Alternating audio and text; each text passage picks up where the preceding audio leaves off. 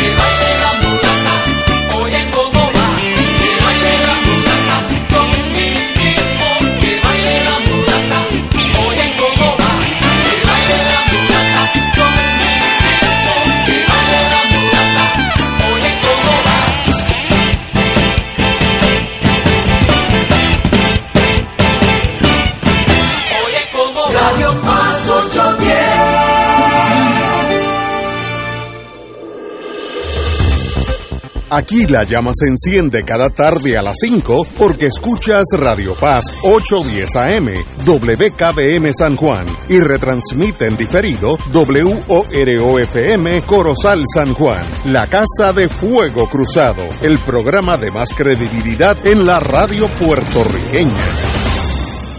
Esta emisora y sus anunciantes no se solidarizan necesariamente con las expresiones que escucharán en el siguiente programa. Son las 5 de la tarde, hora de escuchar Fuego Cruzado, el programa de más credibilidad en la radio puertorriqueña, en las voces de Ignacio Rivera y sus panelistas invitados con su discusión política dinámica e incisiva de los acontecimientos más importantes del momento. Fuego Cruzado comienza ahora.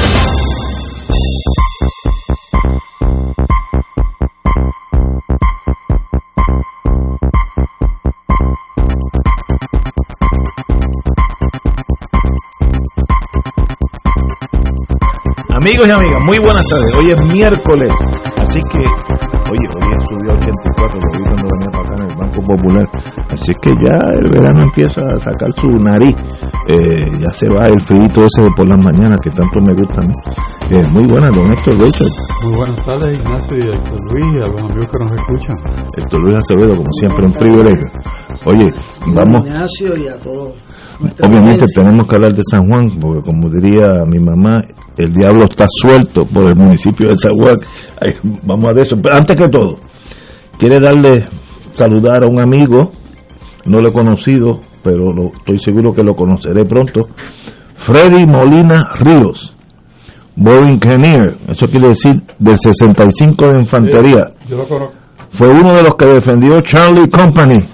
Eh, eh, tuvo en Charlie Company 66, 65th Regiment en 1952 en la montaña Kelly Hill, donde los puertorriqueños le dieron contra el piso los chinos y hay mucha hay mucha teoría de que los discriminaron contra nosotros, nos dieron las posiciones más difíciles cuando los chinos estaban avanzando, que casi tiran a los americanos al, al, al Pacífico, al, al mar, los, los que hicieron la retaguardia fuimos nosotros y obviamente el 65 se cubrió de gloria y de muertos, de ambas cosas, glorias y muertos a la misma vez. Así es que a don Freddy Molina Ríos, oye que como los orientales son únicos, la semana pasada vino a Puerto Rico un oficial del Ministerio de Veteranos de Corea a darle una medalla. Eh, la medalla se llama Republic of South Korea Ambassador for Peace Medal. A él, por su, obviamente, el ejército de Sur Corea sabe que algo hizo, eso, esos datos no lo tengo, porque no le van a dar una medalla así a cualquiera venir desde Corea hasta acá a darle esa medalla personalmente, así que un privilegio cono- conocer vía la historia, ya lo conoceré personalmente, porque ten- tenemos un amigo mutuo, a don Freddy Molina Ríos, y esos fueron los puertorriqueños que sembraron la tónica que todavía dura, de que los puertorriqueños en combate son de los mejores que hay en el mundo. Y si en Estados Unidos, la- los, sobre todo los oficiales de mi tiempo, sabían que cuando había que jalar por la bayoneta, los puertorriqueños eran de los mejores que tenían. Y me lo decían.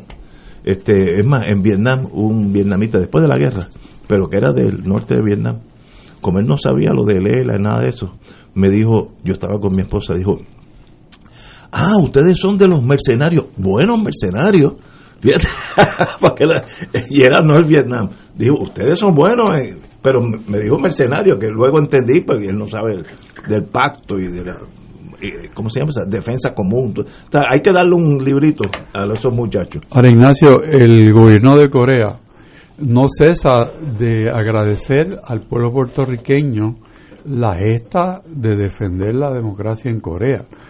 Eh, todos, todos los años se conmemora eh, esa gesta y de alguna forma el gobierno reconoce los que están en Puerto Rico, por ejemplo, en esta época de, de pandemia. El gobierno de Corea ha suministrado hand sanitizer para toda esta comunidad coreana en Puerto Rico y los familiares. Wow, no sabía. O sea que, y lo digo por a través del consulado que yo dirijo, Sí, sí, es que eso sucede. Ah, veo, veo, entiendo. Además, esta asociación, que es una entidad cuasi gubernamental que da estos reconocimientos, eh, hace cuatro años en Caguas llevó un reconocimiento individual a todos los combatientes. Se le dio la medalla, una certificación, y vino el vicepresidente del Senado de Corea personalmente a, a hacer el reconocimiento. Eh, me da mucha pena decir que el gobierno de Puerto Rico no, no hizo mucho en esa dirección. Y si no es por el entonces presidente del Senado, Batia, quizás quedaba sin un, un funcionario de rango en Puerto Rico que reconociera la presencia de toda esa oficialidad coreana en Puerto Rico. Estuvieron un fin de semana y estuvieron con la comunidad todo el tiempo. O sea que Corea es un, un sitio que aprecia definitivamente lo que es el, el blood tax del puertorriqueño y atesora el puertorriqueño. Y si tú vas a Corea, a Seúl, personas que tienen más de 40 años de edad, y menciona que eres de Puerto Rico, te hacen una reverencia. Wow. O sea, te lo digo por conocimiento propio porque yo estaba allí. O sea, que es un gobierno que respalda a aquellos que han dado su vida y, y han entregado casi su vida por la solidez democrática de ese país. Usted que también es militar, ¿sabe algo de esa historia? Bueno, yo creo que primero vamos a dar un poco de trasfondo porque mm, la mayoría, yo creo que de los que escuchan este programa, pues, después. eh, bueno, son contemporáneos a ese evento, al nacimiento, ¿verdad? Eh, en 1950, eh, los Estados Unidos en el 49 habían cometido un error eh, medio tipográfico de sacar a Corea de las áreas estratégicas de Estados Unidos y dejar a Japón. Al final de la Segunda Guerra Mundial, Estados Unidos insistió muchísimo para acabar esa guerra en que Rusia le declarara la guerra a Japón, que le había sido la parte clave, había sido la parte clave para poder Stalin mover las tropas al frente y combatir a Hitler, ¿verdad? El que Corea, el que Japón no los eh, no le declarara la guerra. Entró y ocupó la, entró al final de la guerra y ocupó la mitad de Corea del norte en el paralelo 38 que coincide casualmente con el mismo paralelo en Puerto Rico No que, queda Aguadilla y Arecibo al norte del 38 y el resto del país abajo. Eh, en, en junio de 1950 Corea del Norte invadió a Corea del Sur y la frontera del 38 queda relativamente cerca de Seúl, que es la capital del sur de Corea, la ocuparon y siguieron por ahí a todo gender, o sea, iban por ahí abajo. Eh, MacArthur, que era el comandante del Pacífico y el presidente de los Estados Unidos, eh, Harry S. Truman, eh, enviaron un contingente de soldados y hacen la famosa invasión de Incheon. Incheon es el puerto más difícil de entrar porque sube y baja la marea y, Manejada en 24 pies, algo. eh, y los bárbaro. 24 pies. Y lo que hizo eh, MacArthur, eh, histórico, ¿no? Reunió a todos sus comandantes y les pidió cuál era el sitio peor para invadir y todos estuvieron de acuerdo en que era Incheon. Pues eso, pues eso mismo van a hacer los coreanos del norte, así que por ahí es que vamos, por donde no nos esperan. Y eso partió el ejército eh, coreano del norte en dos eh, y empezaron a ocupar el terreno rápidamente. Truman le había dicho específicamente a MacArthur que no se acercara al río Yalu, porque los chinos podían eh, entender que era una agresión contra la recién triunfante revolución comunista en China comunista. Eh, MacArthur le dijo, si se meten conmigo le tiramos una bomba atómica. Sí, sí, Macacho ya medio. Y Truman le dijo, recuerda que el presidente soy yo. Eh, eh, MacArthur no creía que Truman se atrevía a votarlo, Exacto. Eh, porque él era el héroe militar Sí, del, mundial, del- lo era, sí. y un gran gobernador de Japón. eh, mantuvo vivo a Hirohito eh, eh, contra toda viento y marea. ¿Qué pasó? Que bajaron un millón de chinos.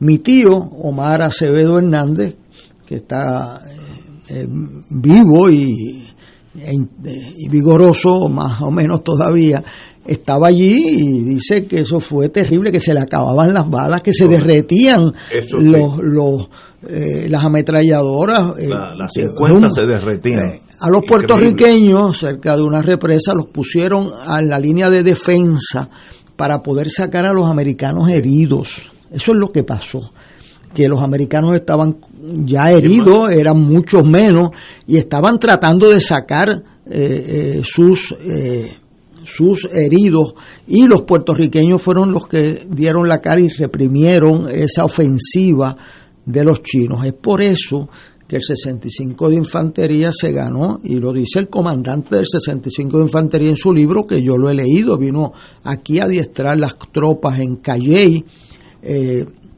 es un libro impresionante de lo que pasó allí. Corea es el lugar donde más puertorriqueños han perdido la vida en nuestra historia. En ningún otro conflicto, más de 800 puertorriqueños. Eh, en ningún otro conflicto hemos perdido tantas personas, ni en el segundo, ni aún en Vietnam, ni en Afganistán. Así que Corea queda como el símbolo del, del sacrificio, de la entrega. Entonces, yo que he hablado con muchos veteranos de Corea, dicen que el frío es una cosa eh, terrible para el cual, sabe Dios, los soldados de, de, de Minnesota y de Alaska eh, eh, o de, Alema- o de otros lados, ¿verdad? Pues, o Nueva York están acostumbrados, pero en, en, en Jayuya nunca hace un frío bajo cero. O sea, ese- o sea, eso es una cosa terrible para un puertorriqueño y aguantaron. Eh, hubo un incidente al final de la guerra donde dan una orden absurda y eso pues provoca un, un juicio que después lo revocan. Yo vi hace el año pasado un homenaje que le hizo el, el pueblo de Corea a los Borinqueniers, a los, sí, eh, es un homenaje sentido, o sea, una cosa es cuando hacen, y yo que fui secretario de Estado y lo hacía en actividades donde son pro forma, y tú lo sabes, eh, que es un homenaje de gente que no, eh, o sea, que tienen que cumplir un deber. Eso es otra cosa allí. Ellos saben que los coreanos solos no pudieron contener a los comunistas y que unos boricuas, que ellos salen al otro lado del mapa, fueron allí y jugaron la vida y la perdieron cientos de puertorriqueños. Eh, hay un homenaje que le hace doña Inés, eh, yo lo voy a traer la- a los soldados que llegaron aquí y a la viuda de uno que obtuvo la medalla de, de plata, eh, que es una cosa, un sentido de la palabra impresionante. Así que mi saludo al amigo Freddy Molina Freddy. Molina, al gobierno de Corea, que es un gobierno agradecido. Este, sí. Agradecido porque hay otra gente que no agradece nada en esta vida. Este, y tercero, mi reconocimiento a los a los familiares y a los que están, eh, incluyendo este vivos, eh, incluyendo a mi tío Omar Acevedo, que, que merecen el reconocimiento y, y el valor no solamente de los coreanos, porque se entendía lo que eso representaba. Si tú le dabas mano libre a ese tipo de invasión, pues no sabe nunca dónde parar. Y hoy Corea del Sur es un país ejemplar en términos de participación democrática, de, de progreso económico. Pero es una Eh, potencia económica. una potencia, o sea, lo- los tigres de Asia. Y eso es posible porque alguien puso su vida en juego allí. Correcto. Este, y, y sabe Dios, los- el, el tío mío cuando salió de aquí, los puertorriqueños no podían identificar en el mapa dónde quedaba eso, pero fueron allí y cumplieron ese deber. Y, eh, o sea, una cosa es los que hablan aquí. Yo una vez encontré un abogado, asesor en Fortaleza, hablando de guerras y de guerra civil. O sea, que participó en este programa por un tiempo y yo le dije, ¿verdad? Yo que he estado 27 años en esto, y dice, o sea, yo que vi gente irse a la guerra y regresar vivos, pero Muerto. pero, Vivos, pero muertos. no podían dormir por las noches, la familia destruida, o sea, yo esa, eso a mí no me lo cuentan. Eh, así que yo le dije, tú hablas de eso porque no sabes de qué está hablando. Una guerra solamente tiene héroes fáciles en televisión.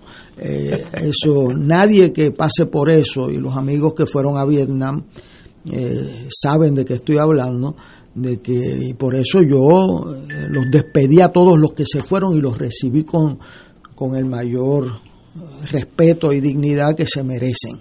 Así que mis saludos al, al amigo y a todos los veteranos y al gobierno de Corea por no dejar pasar una ocasión de manifestar el, el valor de lo que eso representó para ellos. Fue- Me dicen que Freddy tiene 91 años, está lo más bien de salud y me dice el amigo, y está listo para entrar en combate. Si hay Yo tengo el, el- el privilegio de conocerlo. ¿Ah, sí? Sí. Pues, pues, don Freddy, nuestro más profundo respeto. Él estado en mi oficina. Como, como yo digo, esos son soldados de verdad.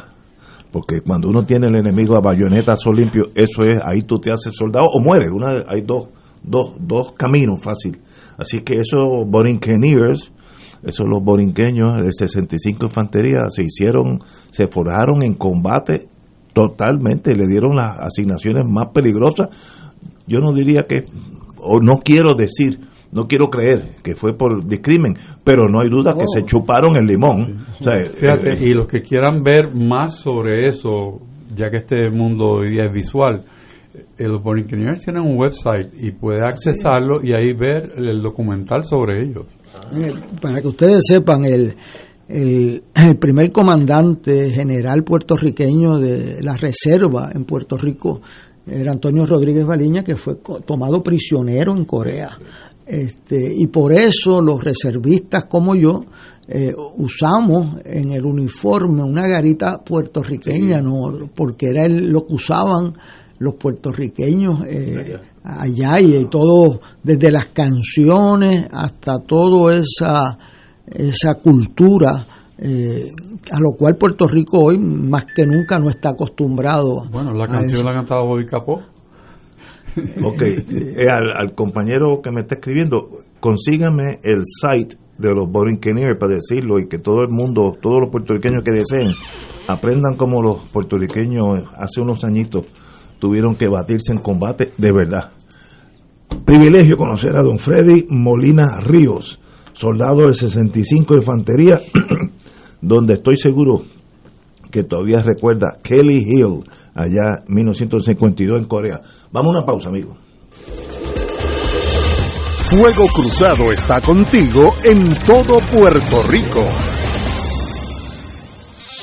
Este es un mensaje del sistema de alerta de emergencia. El jueves 11 de marzo, las emisoras de radio, televisión y sistemas de cable y satélite de Puerto Rico estarán participando en el simulacro de alerta Tsunami Caribe Wave 2021. Si usted escucha la señal de alerta o sirenas ese día alrededor de las 10 de la mañana, no olvide que se trata de una prueba. Recuerde, el sistema de alerta de emergencia es su fuente oficial de información cuando surgen posibles situaciones de peligro para la población. La tecnología avanzada al cuidado de su salud tiene un nombre. Advanced Imaging Interventional Center. Siempre con innovadores servicios en radiología diagnóstica y un personal certificado brindándole confiabilidad con resultados más certeros en todas sus pruebas. Ofrecemos MRI, tomografía computadorizada, angiografía digital, neuroradiología, sonografía y ahora con nuestro nuevo servicio avanzado de PET-CT para pruebas de alta eficiencia. Advanced Imaging, edificio Arturo Cadilla, Centro Médico San Pablo Bayamón, 269-2442. El obispo de Roma retoma su agenda aérea en el 2021 visitando Irak. Primera visita papal a ese pueblo. Y en Puerto Rico oramos por el éxito de dicha jornada de buena voluntad del 5 al 8 de marzo con el lema Todos somos hermanos. Su santidad tendrá un encuentro interreligioso en las llanuras de Ur. Visitará Mosul, Karagosh y celebrará la Santa Misa en el Estadio Franzo Iraní en Erbil. Los misioneros de Radio Paz 810 AM y nuestros radioyentes ponemos en oración el viaje apostólico del Papa Francisco, deseándole éxito en su misión y los frutos de esta histórica travesía. Ser rotario es vivir la alegría de servir a los demás, a la vez que cultivas la amistad y el compañerismo, sin límites y descanso. Mensaje del Club Rotario de Río Piedras. 2.6 millones de autos en Puerto Rico, algunos de ellos con desperfectos.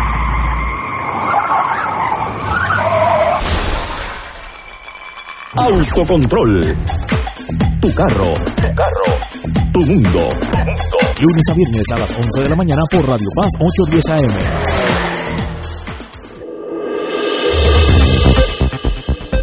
Y ahora continúa Fuego Cruzado.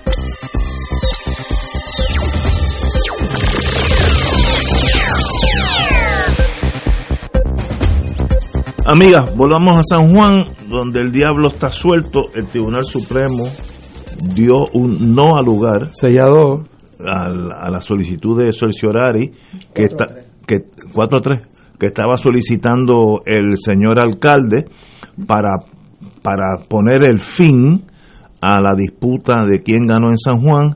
El, el caso se basaba en una cuestión técnica de, de si emplazaron correctamente o no. El Supremo, pues, eh, es Supremo, por eso, por, dice- por eso tiene ese nombre. Dice, si no, si no lo deseo ver, se queda el dictamen del Tribunal de Apelaciones que dice que hay que examinar los votos. Eh, compañero, como yo sé que usted sabe, sabe de eso un poquito más que nosotros dos juntos, eh, usted tiene la palabra. Bueno, esto es una tragedia sin precedentes en la historia de Puerto Rico. Eso es bien raro, un abogado de derecho electoral decir eso. Pero aquí se dieron, en este caso de Aguadilla, unos eventos, especialmente en el área judicial, sin precedentes en la historia de Puerto Rico. ¿Cuál es el trasfondo de esto? Bueno, el trasfondo de esto es que en, 19 en el año 2004, luego que se contaron todos los votos el día de las elecciones, el comisionado electoral Tomás Rivera Chats descubre que Luis Fortuño perdió las elecciones eh, frente a Aníbal Acevedo Vilá. Y entonces se preguntan cómo pueden revertir ese resultado. Y se les ocurre que la única manera, ya el jueves, de, ya corriendo el escrutinio en el precinto 1 y 2 y contando los votos como se han contado siempre, que la única manera era anularle los votos que habían votado por el PIB y que habían votado por Aníbal Acevedo y Roberto Prats.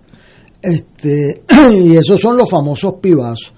Eh, concurren al Tribunal Federal, eh, allí el juez Domínguez eh, en- empieza a ver el caso, a decir que si no se sabe si se va a entrar o no va a entrar, estuvo un mes en eso, y entonces se acudió a Boston, Boston eh, decidió que eso era un asunto que tenía que decidir el Tribunal Supremo de Puerto Rico porque ellos no están allí para anular votos, salvo que haya un entrampamiento o un massive disenfranchisement. Esa es la jurisprudencia federal. Y en la nota 22 dice que no cree las razones que han dado los tribunales inferiores para retener este caso. Eso es la historia, eso es leyendo la nota 22. O sea, que es una cosa terrible para un juez, ¿verdad? Que el Tribunal de Apelaciones le diga que no cree lo que está en la razón. Vino al Puerto Rico y ordenaron contar los pibazos y Aníbal Acevedo fue gobernador. Que los tribunales federales no están para disminuir la franquicia eh, electoral, sino para ampliarla, a menos que haya un robo descarado de votos como lo hubo en Maine, que se autoeligieron ellos mismos. Entonces, ¿qué pasó? que eso ha sido el Estado de Derecho de Puerto Rico, sin ninguna duda, y se cuentan esos votos como siempre se han contado, y como decía el manual de las elecciones y el manual del PNP, que se tenían que contar, pues si siempre se habían contado. O sea que esto es a posteriori que se les ocurre la manera. Pues, ¿qué pasa ahora? En junio 20, a las 4 y cuarto de la tarde del pasado año, a la gobernadora Wanda Vázquez, por razones que tendrá que responder ante la historia, firmó la ley electoral de don Tomás Rivera Chats y Johnny Méndez. Esa ley electoral es la misma que decía que si escribían Ignacio eh, o, o- Cruz o Alejandro Cruz no se contaba el voto. Esa es la misma ley que decía que si no hacía una X, aunque el nombre esté completo en el writing, no Oh. se contaba el voto. Este, y no solamente no se contaba ese voto, sino que se lo cuentan al que el elector no quiso. que eso lo- hay un artículo del licenciado Increíble. Richard en el Nuevo Día explicando que le cuentan el voto en contra de la voluntad del elector. Pero eso es Y mega, también- mega absurdo. Pero esa es la ley hoy. Esa es la ley hoy. Pero- esa es la que firmó la gobernadora. pero absurdo. Ok, y el Tribunal Supremo invalidó estos dos casos con nuestro apoyo abierto desde que antes lo, lo, lo discutieran. ¿Qué pasa? En el caso de Aguadilla, el señor Julio Roldán ganó por 40 votos la alcaldía de Aguadilla, según la Comisión Estatal de Elecciones, y lo ordenan, eh, o sea, lo certifican. Y la alcaldesa no quería, igual que la alcaldesa de San Juan, no querían nombrar los comités de transición Y nosotros públicamente lo dije que en San Juan había que nombrar, porque se presumen correctas las certificaciones. Si después las tienen que corregir, eso es otro cantar. Y lo dije públicamente y lo dije aquí, que aplicaba San Juan. Y lo usaron el nombre mío en contra de la alcaldesa, pues, pues es que es la verdad, uno no se puede estar eh, escondiendo para la verdad. Entonces, ganó Roldán, yo fui a esa toma de posesión eh, de Julio Roldán, a quien conozco y a su hijo eh, por muchos años. Entonces, ¿qué pasó? La exalcaldesa lleva un caso ante la juez del Tribunal Superior de San Juan eh, para que invaliden, para que invaliden la certificación. Y la juez Rebeca de León dijo, mire, esos votos hay que contarlos, porque la alegación era que los funcionarios de ella le habían dicho que había más de 40 votos Ah, sí, sí. que eran pibazos y Sí. que entonces había que suprimir, que quitarle a los gente de Aguadilla el derecho a votar por Julio Roldán y que le anulasen esos votos. Y la juez Rebeca de León dijo, mire, aquí la intención del elector es la, es la que está clara, es evidente, lo mismo que había dicho el Tribunal Supremo. Y esto es interesante porque para los que no son abogados, la legislatura de Puerto Rico no puede ir por encima de una decisión constitucional del Tribunal Supremo de Puerto Rico, ni el Congreso sobre una decisión constitucional del Tribunal Supremo de los Estados Unidos. Ese es el Estado de Derecho hoy, o sea, que la actuación del Senado y la Cámara y la gobernadora iban, y nosotros aquí emplazamos a la secretaria de Justicia, que se escondió, por cierto, que dijera si eso era constitucional. O sea, que la gobernadora hizo un acto inconstitucional y ella sabe que era inconstitucional. Y el presidente del Senado y la Cámara, y se les dijo. O sea, no es porque nadie se nos se los dijera. Y aquí, además, que en este programa se lo dijimos como 100 veces. Sí. Y entonces viene el tribunal apelativo, cuando les llegue el caso, y hace lo siguiente. El tribunal apelativo compuesto por tres honorables jueces, la presidenta Ortiz Flores, el juez Ramos Torres y el juez Ronda del Toro. Y revocan la determinación y dicen que procede contar los votos por encima de la ley. ¿Por qué por encima de la ley? Porque la ley decía Bueno, sí. que los votos eran nulos, pero había que advertirle por la máquina al elector que tenía un problema con esa papeleta. ¿Y qué pasó?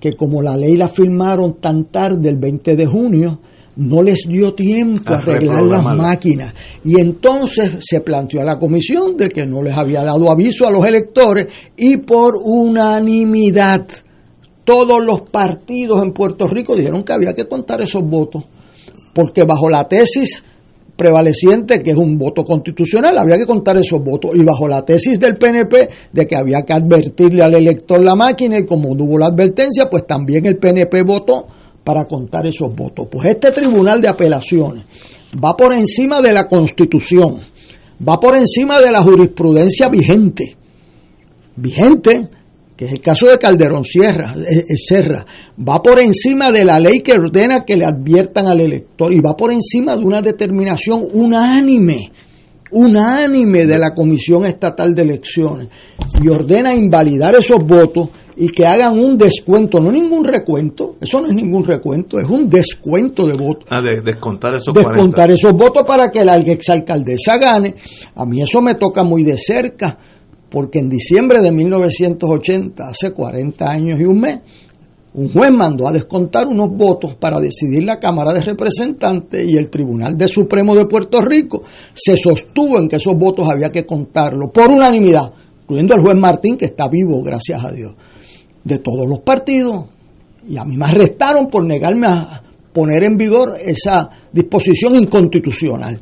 Y entonces, por eso me ves con mucha pasión, porque esto no es la primera vez. Y entonces, ¿qué pasó? Pues obviamente todo el mundo entendía que el Tribunal Supremo, que no había entendido sobre la sustancia, pues iba a parar esa determinación del descuento, en lo que resolvía el caso finalmente, que lo habían resuelto a favor de la intención del elector en Guánica contra el Partido Popular, y yo lo respaldé al Supremo, 7 a 1 y el 1 era por una cuestión técnica, así que fue por unanimidad. Y entonces, para entonces tú no puedes defender la intención del elector en Guánica y coger para Aguadilla y perderle en el camino. Tú no puedes aplicar una norma en, en Guánica y perderla en el camino cuando llegues a Aguadilla, aplicar la contraria. 4 a 3, el Supremo, el juez Kortov se inhibió y 4 a 3 decidió que sigan negar la revisión, el detener los efectos de la sentencia increíble, insólita del Tribunal de Apelaciones y que siga el recuento ese o el descuento. Eh, los jueces Oronoz, la juez presidente, el juez Estrella y el juez Ángel Colón emitieron opiniones disidentes sumamente eh, fuertes, fundamentadas. Y entonces el sábado pasado se hizo la sesión del descuento. ¿Y qué pasó? Que de los 50 votos que habían alegado bajo juramento aparecieron cuatro. Y que Julio Roldán, cuando contaron los votos de nuevo, en vez de ganar por 40, ganó por 52. Eso pone a pensar uno cómo hicieron el primer recuento. Porque no pueden florecer votos de momento así. Pues entonces ganó por más. ¿Cuántas veces va a ganar Julio Roldán la alcaldía de Aguadilla? Pero esto, el, la, para de Aguadilla, primero hay que decirle que les trataron de quitar el derecho a elegir su alcalde por un fiat judicial, que trataron y no pudieron. Y eso es terrible para Puerto Rico. Esta ley electoral que atenta contra la voluntad del elector es una vergüenza para Puerto Rico. Y yo le digo, los legisladores y el gobernador, si yo tengo que ir a protestar solo contra esta barbaridad, no es la primera vez que lo hago. La otra vez fue con Victoria Muñoz y con tres exsecretarios de justicia y con todos los partidos de oposición. Alejandra Lúgaro, el doctor Vázquez, eh, Vargas Vidot, el PIB fue solo porque el PIB eh, actúa así, pero todos que representan hoy el 67% del electorado. Esta sesión legislativa no puede terminar con una ley que va en contra de la democracia puertorriqueña. Y duele mucho que la judicatura, que es el recurso de los desamparados, de los vulnerables, de las minorías, se haya unido este asalto de la democracia de no contar los votos según emitidos. Si el PNP ganó, pues se le cuentan los votos y Pierluisi y el gobernador, y si Romero, pero hicieron más, mandan invalidar la certificación antes de hacer el recuento. ¿Tú viste eso? Eso, es- o sea, la certificación se presumen correctas. Cuando Romero Porque había ganado Natal al principio. Ah, porque no, no, no, la certificación se la dieron a Romero. Ok, ok. Y yo defendí aquí que había que nombrar un comité de transición. Si después en el recuento se invalida, pues, pues se cosa. empieza de nuevo. Igual, pero aquí este tribunal mandó a, a invalidar la certificación antes de contar los votos del mismo recuento que mandó a hacer. O sea, esto que ha pasado a nivel del apelativo y el Supremo diciendo arréglenselas allá como puedan. O sea, a diferencia de lo que hizo en, los, en el caso de Guánica, pues presenta unos cuestionamientos de la mayor profundidad y lastima el respeto a las instituciones, Ignacio. Nosotros necesitamos un Supremo respetado y respetable. O sea, ¿cómo es posible que tú apliques una norma diferente en Guánica que en Aguadilla? Pues yo no me voy a quedar callado, sabe Dios, otros tienen otras prioridades, pero yo no me voy a quedar callado. ¿Y cómo es posible? Los legisladores le tienen que decir al gobernador, mire aquí, los legisladores de Victoria Ciudadana, el Partido Popular, Proyecto Dignidad y el PIB, aquí usted sabe que si no, si pretende mantener esta ley electoral ofensiva, aquí va a haber un tranque, esto no se queda así. Y yo eh, veo que el país tiene una prioridad en lo del COVID, sin duda alguna, pero salvo el COVID, que representa en las escuelas y la vacunación, este issue de la democracia es explosivo. Y los tribunales, en vez de poner, en este caso, en el caso de Aguadilla, de, de se comportaron a la altura, a mi entender, de su misión de impartir justicia y respetar los votos. En el caso de Aguadilla, Julio Roldán tuvo que ganar por cuenta propia, no con la mano amiga de la justicia, sino a pesar de lo que hicieron los tribunales. Y ahora Y eso es una tragedia para Puerto Rico. Y ahora en San Juan. ¿Qué Ahora, ahora? ahora en San Juan les va a tocar el caso porque en San Juan el problema que tienen es un descuadre mayor entre los votos que se emitieron. De esa La- unidad 7-7. eh, o sea, en la unidad 77 es la del voto ausente, que hay más votos que los que se enviaron. Pues hay un descuadre. El problema que tiene Natal es que el, el descuadre en derecho electoral tú tienes que ver cómo ese descuadre beneficia a alguien y perjudica a alguien y él no tiene esa información y son 3.400 votos. A diferencia del asunto de Eva Prados en el precinto 3, que son menos de 100 votos. Y ahí tú que- puedes probar en 100 votos una distancia bien cercana. 3.400 es posible, pero tú, o sea, es, es una escalera mucho más lejana y empinada y yo lo he dicho aquí. Y el proceso ahora, después de la decisión del Supremo, es que van a contar los votos. No, no, ahora el problema es que como eh, eh, mintieron bajo juramento, los que dijeron que había más de 50 pibazos allí, ahora tienen un problema de perjurio. Ahora No, tienen no, un no. problema de perjurio, porque para tú ir al tribunal, la ley requiere que tú digas que si usted descuenta estos votos, cambia el resultado. Veo. ¿Y qué pasa? Pues dijeron que había más de los 40 votos y salieron que habían cuatro. Y Sí, pusieron... pero estamos hablando de, de Aguadilla. no. San Juan ahora. Ah, pues San Juan tiene que ir al Supremo para que decidan si van a invalidar el proceso porque radicó tarde eh, Natal, que Ya lo resolvió. No, no, el, de- el Supremo dijo no al lugar. no, no al lugar. Pues se quedó, eh, a mi entender, se va a quedar con un argumento político, pero no jurídico. Eh, en el, El- caso ¿Qué había decidido el circuito en San Juan? de- decidió que había...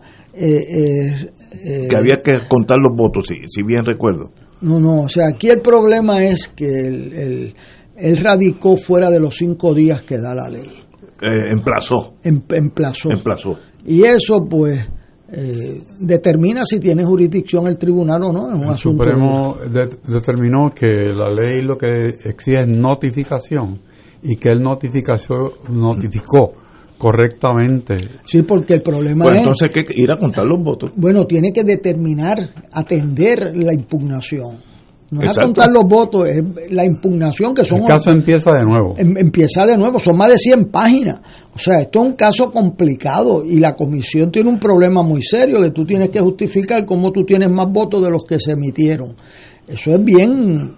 eh, el problema es si eso le beneficia o no le beneficia, pero hay una incertidumbre que perjudica a Romero, yo se lo dije públicamente, al que gana tiene problema de legitimidad y el que pierde tiene, bueno, pero ¿y esos votos? ¿A quién favorecieron? Este, y eso es, si tú eliminas el voto adelantado, pero eso no se puede hacer, pues Gana, Natal. sí. Y, y si, pero eliminar, tú tienes que ser bien específico, tú no le puedes quitar el voto a la gente así. Es un caso complicado. Menos complicado es el caso de Guánica, que se alega que hay 17, hay 30 y pico de votos que los contaron dos veces. Y eso es un asunto matemático. Sí, es Para fácil. mí es absurdo que la comisión no sepa si contó o no contó dos veces los mismos votos. Porque imagínate, eh, ese queda y queda pendiente el del precinto 3 de San Juan. Prado. Y esto se va a repetir peor porque ya la ingenuidad se acabó. O sea, con esa ley electoral este país se está invitando unas confrontaciones más allá de su tradición democrática de aceptar resultados válidos. Y me lamento mucho que este caso de Aguadilla, eh, del pueblo del compañero Richard, haya servido para poner la judicatura en una posición indefensible en este caso, indefendible. Uno no puede defender, y yo se lo he dicho a mi partido, o sea, uno no puede defender como, como ciudadano posturas indefendibles. O sea, ¿cómo es posible que usted defienda la intención del elector en Guánica y lo contrario también en Aguadilla? No, la dama de la justicia está... está Ahora el, el Supremo devolvió el caso a instancia eh, por 6 a 2, es la composición del tribunal. El de, el de San Juan. está hablando. El- el de San Juan. Sí. Ah, el de San Juan, Sí, sí. Pero, Sí, sí. ¿y de devolverlo para qué? Que una Bueno, para que vean la impugnación, porque la impugnación Ah, veo, no se ha visto en San Juan. Entendía. sea- Olvídate de emplazamiento, vamos a los méritos del caso. Bueno, No, no, el no es que se olvide emplazamiento, que- el- eh, es que el problema es qué es lo que significa notificación. Ok. ¿Hubo o no notificación dentro del término? Eso es lo que se va a ver Eso, ahora. eso es lo que ya decidió el Supremo. Sí, que es que sí, se que vio. la hubo. Sí, Pues entonces, el- Hay que lo que pasa. el caso. Él fue y notificó y no encontraban al. a- sí, lo dejaron con... lo dejaron con la oficina en el municipio que yo conozco muy bien, que recibe todos los emplazamientos del alcalde y al señor, al alcalde Romero lo estaban demandando como alcalde. No era como propietario de un terreno en, en adjunta, era como alcalde y esa es la oficina que recibe las notificaciones. El juez estaba equivocado y el Supremo ahí actuó correctamente. Otras palabras, el caso regresa ahora y se va a entrar en los méritos. Uh, si hay ganó o si... Bueno, pero eso para mí es fácil. Se ganó si tiene más votos. Bueno, el, alcalde, no, no me compliquen esto con teorías legales. el alcalde, Si tiene más votos el que sea, ese ganó. Bueno, el problema es un poquito más complicado. Ah, El problema es que no se sabe Sí, sí. de dónde salen unos votos. Sí, lo, lo del... El descuadre. la, yo, ¿Te acuerdas aquella película Ruta 66? Pues aquí en la Ruta 77 es la, es la, es la, la- porque es verdad, no no hay que ser un científico. ¿Cómo es posible ¿Cómo que tú tengas más más votos? votos, sí. O sea, en, en- en derecho electoral, en el colegio que van todos los funcionarios, a todos los funcionarios en Puerto Rico, con una conducta ejemplar, se les requiere que cuadren su colegio porque no pueden haber más papeletas que electores. claro, Y eso es lo que alega Natal y alega Eva Prado. Y eso merece su día en corte en los méritos. Eh, y ahora irá a instancia para abrir el caso y averiguar el misterio del, de- El del- misterio del del- descuadre. del 77. Lo que te Misterio quería de decir 25. es que el, el alcalde inmediatamente eh, decidió y le notificó a sus abogados que solicitaran que el mandato del Supremo lo enviara inmediatamente para que el caso empiece a correr de inmediato. Ah, Claro, porque le perjudica. Claro. O sea, seguro. o sea, y yo se lo dije a él personalmente. O sea, este asunto de la ley electoral no solamente perjudica al que eh, al que le quitan un derecho, sino al que reclama que ganó, le quita la legitimidad, porque entonces está cuestionado. Y yo sé, yo sé de eso. Yo estuve dos años en los tribunales después que fui al, eh, juré al alcalde de San Juan, dos años. Y tú sabes lo que es gobernar con un pleito que puede venir a favor o en contra y tú tienes a todo el mundo. ¿Cómo tú reclutas gente? ¿Cómo tú sostienes gente? Eh, eh, no es fácil, no es fácil, pero se logra, ¿verdad? Pero yo entiendo Bueno. perfectamente eso y la desgracia aquí la provocó la ley electoral y la mala administración. Sí, esa- Porque ese colegio 77 es una vergüenza. O sea, ahí aparecieron paquetes que no se sabía que faltaban. Ahí había un descuadre. O sea, en derecho electoral es la precisión. No pueden haber más votos de los que se envían. Eso es un problema. Eso es un, pro- no, es un problema. No, no, es que Eso es una vergüenza, eso no es un problema. es un problema. Ahora, como dijo, como dijo Héctor Richard, yo creo que eso debe mandar el mandato esta tarde. Esta tarde. Y mañana Aguadilla, Richard, ¿qué usted y, maña- mañana empezar a contarlo y que gane el que gane, pero no podemos seguir con esta incertidumbre para los dos.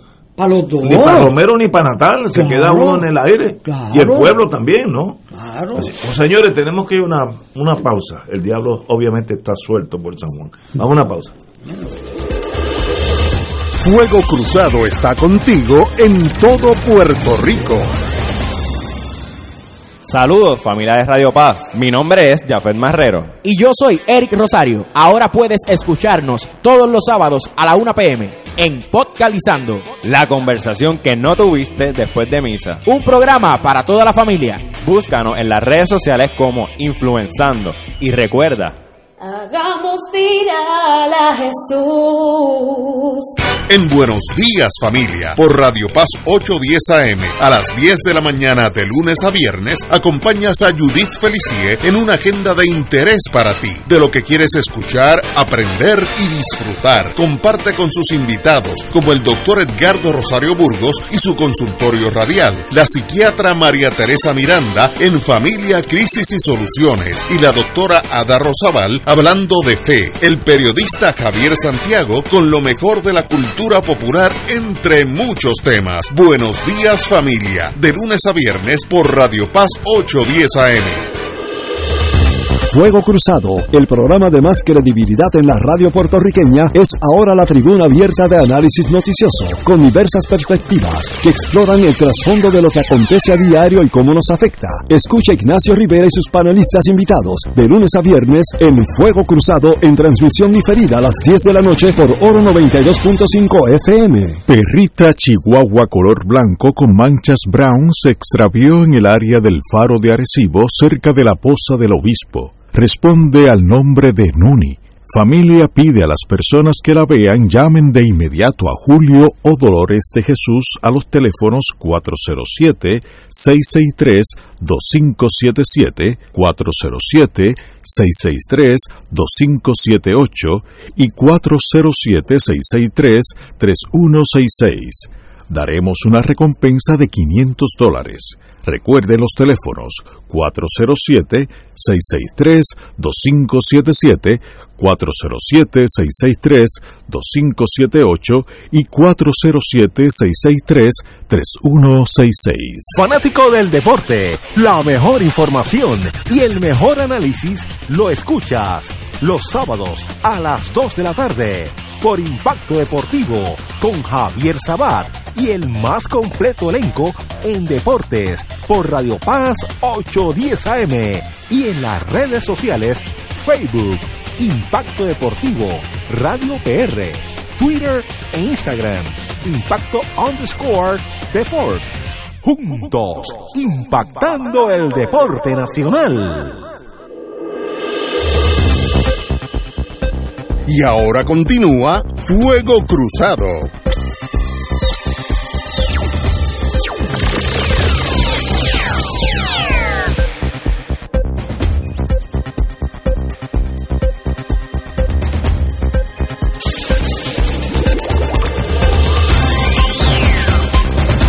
Amigos y amigas, a ciegas el gobierno, sin datos unificados de los empleados públicos.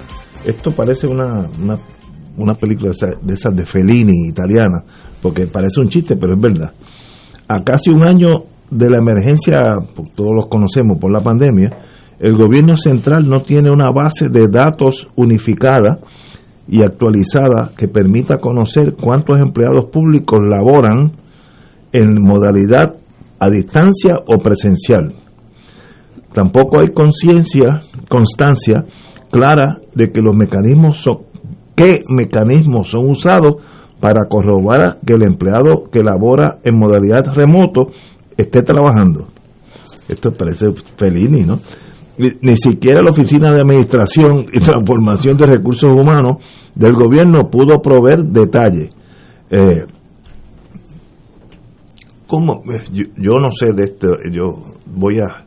Si yo soy eh, gobernador de Puerto Rico, yo No digo. puedes ni hablar, Ignacio. No, no, es que son cosas. parece un chiste, parece un chiste. Yo, yo digo al secretario de Hacienda: tienes tres días. Aunque tengas que ir tú, escritorio por escritorio, en Hacienda, tú vas y los que no están allí, o los despediste o están remotos. Hazme un y lo mismo hago con obras públicas, con los bomberos. Eso no es tan difícil. Si el jefe de una de una eh, una agencia, obras públicas, pues llama a su subjefe, dígame, ¿cuánto tú tienes allá en Morovi? Yo tengo 25. ¿Cuántos están ahí al frente tuyo? 12. Pues hay 13 que no están allí. O, o 13, El cheque. pero o 13 de eso eh, la gente se retira y sigue cobrando cheques. Esto es un desastre. Pero que no sepa el gobierno, no tenga una idea de cuántos están presenciales y cuántos están en remoto. Y si están en remoto, si están haciendo algún trabajo o no. Es como un anarquismo. O sea, que esto es eh, desesperante es la noticia. Eh, compañero eh, Héctor Rachel, usted que estuvo a cargo de una de esas unidades. Bueno, sí, sí, estuve a cargo de eso. Y había manera de saber cuando hay administración, se puede.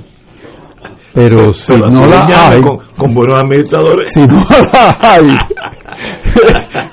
Pero fíjate, la persona que tiene el, el fuete en la mano, ¿verdad? Que es la, la secretaria de la gobernación, empezó a decir que estaba convocando con urgencia que volvieran a sus puestos los Todo empleados. Ok, Muy bien. pero eso no es la expresión más absoluta de no saber lo que está pasando. Explícate. explícate. Bueno, piénsalo, piénsalo bien, piénsalo bien. Ella dice que todo el mundo regrese. Sí. O sea, ¿por qué? Porque hay que ejecutar. Sí. Dijo eso. Eso lo dijo, sí. Entonces, tú puedes ejecutar sin presencia. Las oficinas lo hacen, las escuelas lo hacen. Yo doy clase. ¿eh? Los tribunales. Los tribunales lo hacen. Entonces, te demuestra que no hay la más leve noción de qué está pasando. Porque si yo tengo que ver el cuerpo para saber qué va a ejecutar, pues no está en este siglo, está en el siglo, qué sé yo, 19. Porque en el siglo XX ya había ejecución por, a distancia. O sea, eh, eso para empezar, eso uno, uno lo, primero se ríe, no hombre, no, eso es lo que es un, un movimiento de poner a la gente a trabajar. No, es una misión terrible de que, en primer lugar, no está trabajando o no sé que está trabajando. Puede ser cualquiera de las dos. Y yo quiero que trabajen, pero tú no eres la jefa con el fuerte en la mano. Tú no diriges todos los departamentos. Y cada departamento, cada secretario no tiene un sistema de saber quién está trabajando y quién no está trabajando. O sea, claro, yo como excepción, pues quizás en educación, porque hay, hay monstruos aquí que no, que no se entienden, ¿verdad? que están diseñados para que tú no sepas lo que está pasando.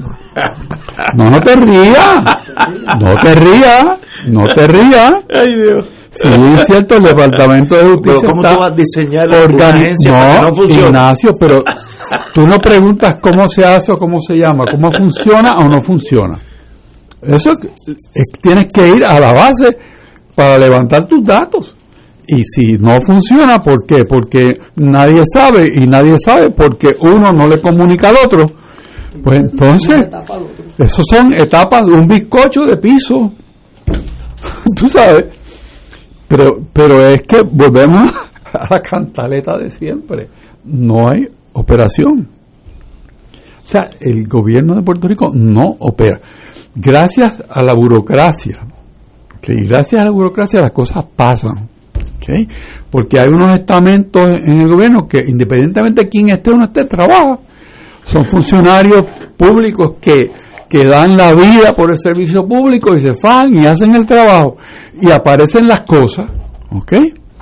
Pero no es porque alguien le pidió o dirigió, no, no, es porque esa gente sabe su trabajo, lo hace, lo hace con amor. ¿verdad? El servicio público de Puerto Rico es bien valioso, bien valioso. Y no todo el mundo anda por ahí este, pariciando, están trabajando. Ahora, que los que supuestamente deben estar timoneando no sepa que están trabajando, son otros 20 pesos. ¿Ok? Ajá. Un gobierno que le paga a los que están muertos. Ajá. Un gobierno que gradúa a gente sin ir a la escuela. Ajá. ¿Sigo? No, no, Ah, porque que te va a dar un yello. Que te va a dar un yello. Pero eso es lo que ve todo el mundo, Ignacio. No, no es, no es una crítica que yo me esté trayendo aquí por hacerle daño a X o Y. No, yo quisiera que funcionara.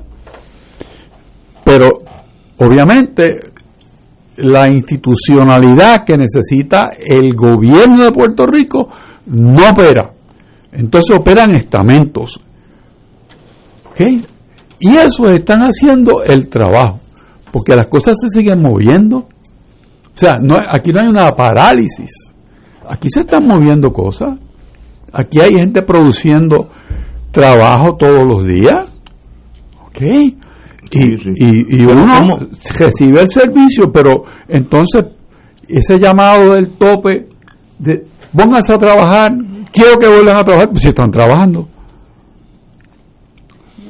O sea, hay partes que están trabajando, otras quizás no, y hay unas entidades que están diseñadas para que tú no sepas si están trabajando o no. Te la dejo ahí. Eh, compañero. Te quedaste mudo. No, no, no, yo no. No, no puedo hablar. No, pues que, Ignacio hizo raya en una- lo increíble, tú sabes. Ignacio hizo una pregunta obvia y en este país las contestaciones obvias son noticias. Es correcto. Esa es la buena manera de ponerlo. O sea, la pregunta obvia es, este, ¿quiénes, cuántos empleados tú tienes? Este, este, ajá, muy bien. ¿Cuántos fueron al trabajo hoy? ¿Verdad que es una pregunta lógica? Si yo soy jefe de una agencia, yo Especialmente si le pagas, ¿verdad? O sea, No. que tú le mandas un cheque, ¿verdad? Este, Yo- Entonces, pues mire, para que usted sepa, yo estuve seis años haciendo una pregunta, que cuántos maestros venían al salón de clase y cuántos faltaban. ¿verdad? Porque yo veía en las plazas de los pueblos un montón de muchachos a veces, eh, eh, a las 9, 10 de la mañana reunidos en la plaza, y yo tuve mi pelea para que los metieran dentro porque decía esto trae otros problemas, ¿verdad? Este, eh, se iban para la playa, quedaban en cinta unas muchachas, porque yo dije, pues, ¿qué pasó? Ah, que faltó el maestro de las 8, faltó el maestro de las 9. Ellos mandé a preguntar cuántos maestros faltaban y cuántos venían, porque cuando viene el aumento, le dan el aumento a todos. Por eso son aumentos across the board castigan al que se mata trabajando, el que dice Héctor Richard que vaya a dar la cara y cuando falte el otro coge el grupo y por la tarde le da repaso a los muchachos para que no se cuelguen en el college board. Esos son los héroes de este país y le pagan lo mismo del que falta.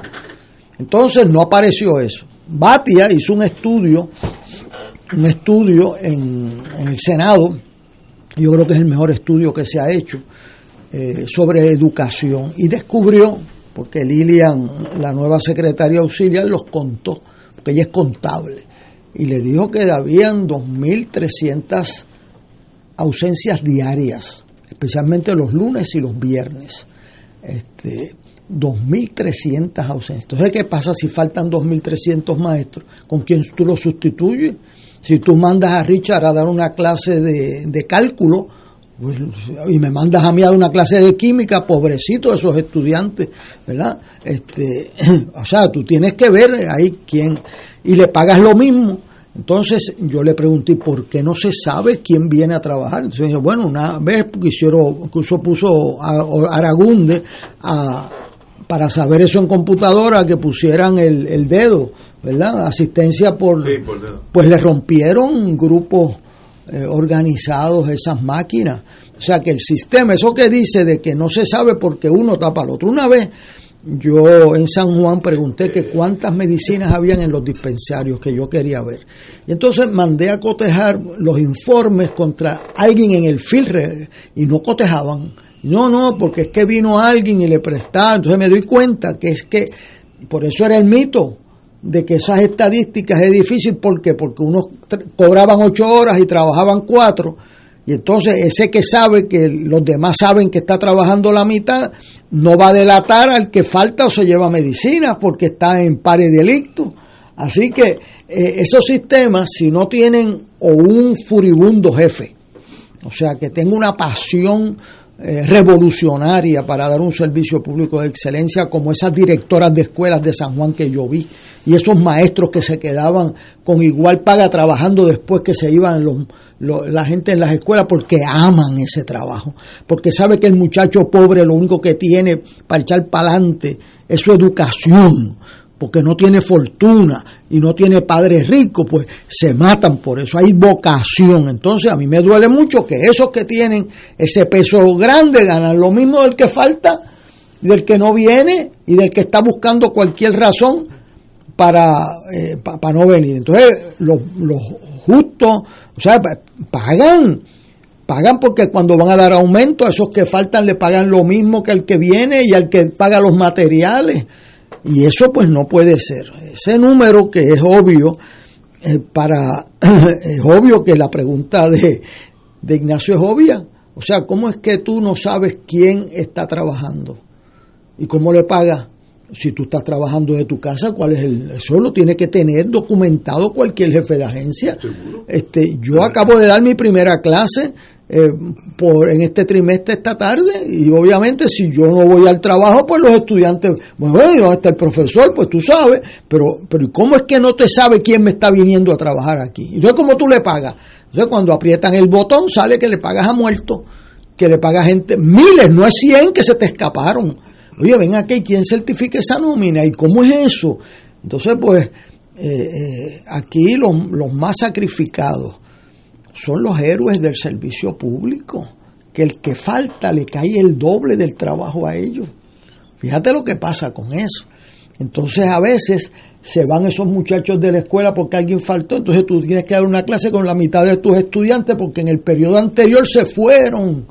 Y entonces cuando vienen las pruebas que tú tienes esa vocación, pues tú tienes que darle repasos en tu horario libre para que lo que perdieron los recuperen. Entonces esos héroes hay que reconocerlos, pero un sistema que no sabe cuántos estudiantes, cuántos empleados tú tienes trabajando, ¿cómo tú vas a, a gerenciar ese sistema? Es que yo, tal vez el problema sea yo.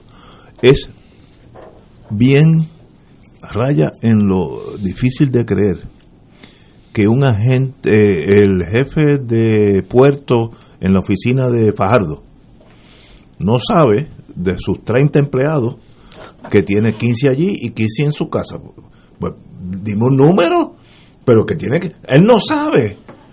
¿Cómo es posible? O sea, no, no- es raya en lo increíble. O no quiere saber. Ah, sí, bueno, eso es otra cosa. Ahora, es que entonces venimos, la, el gober- la, gobernación, la, la gobernación entonces necesita una policía secreta que vele a esa gente. Eso se llama el Contralor y se llama Sí. Hacienda y se, y se llama Gerencia y Presupuesto. Sí, sí.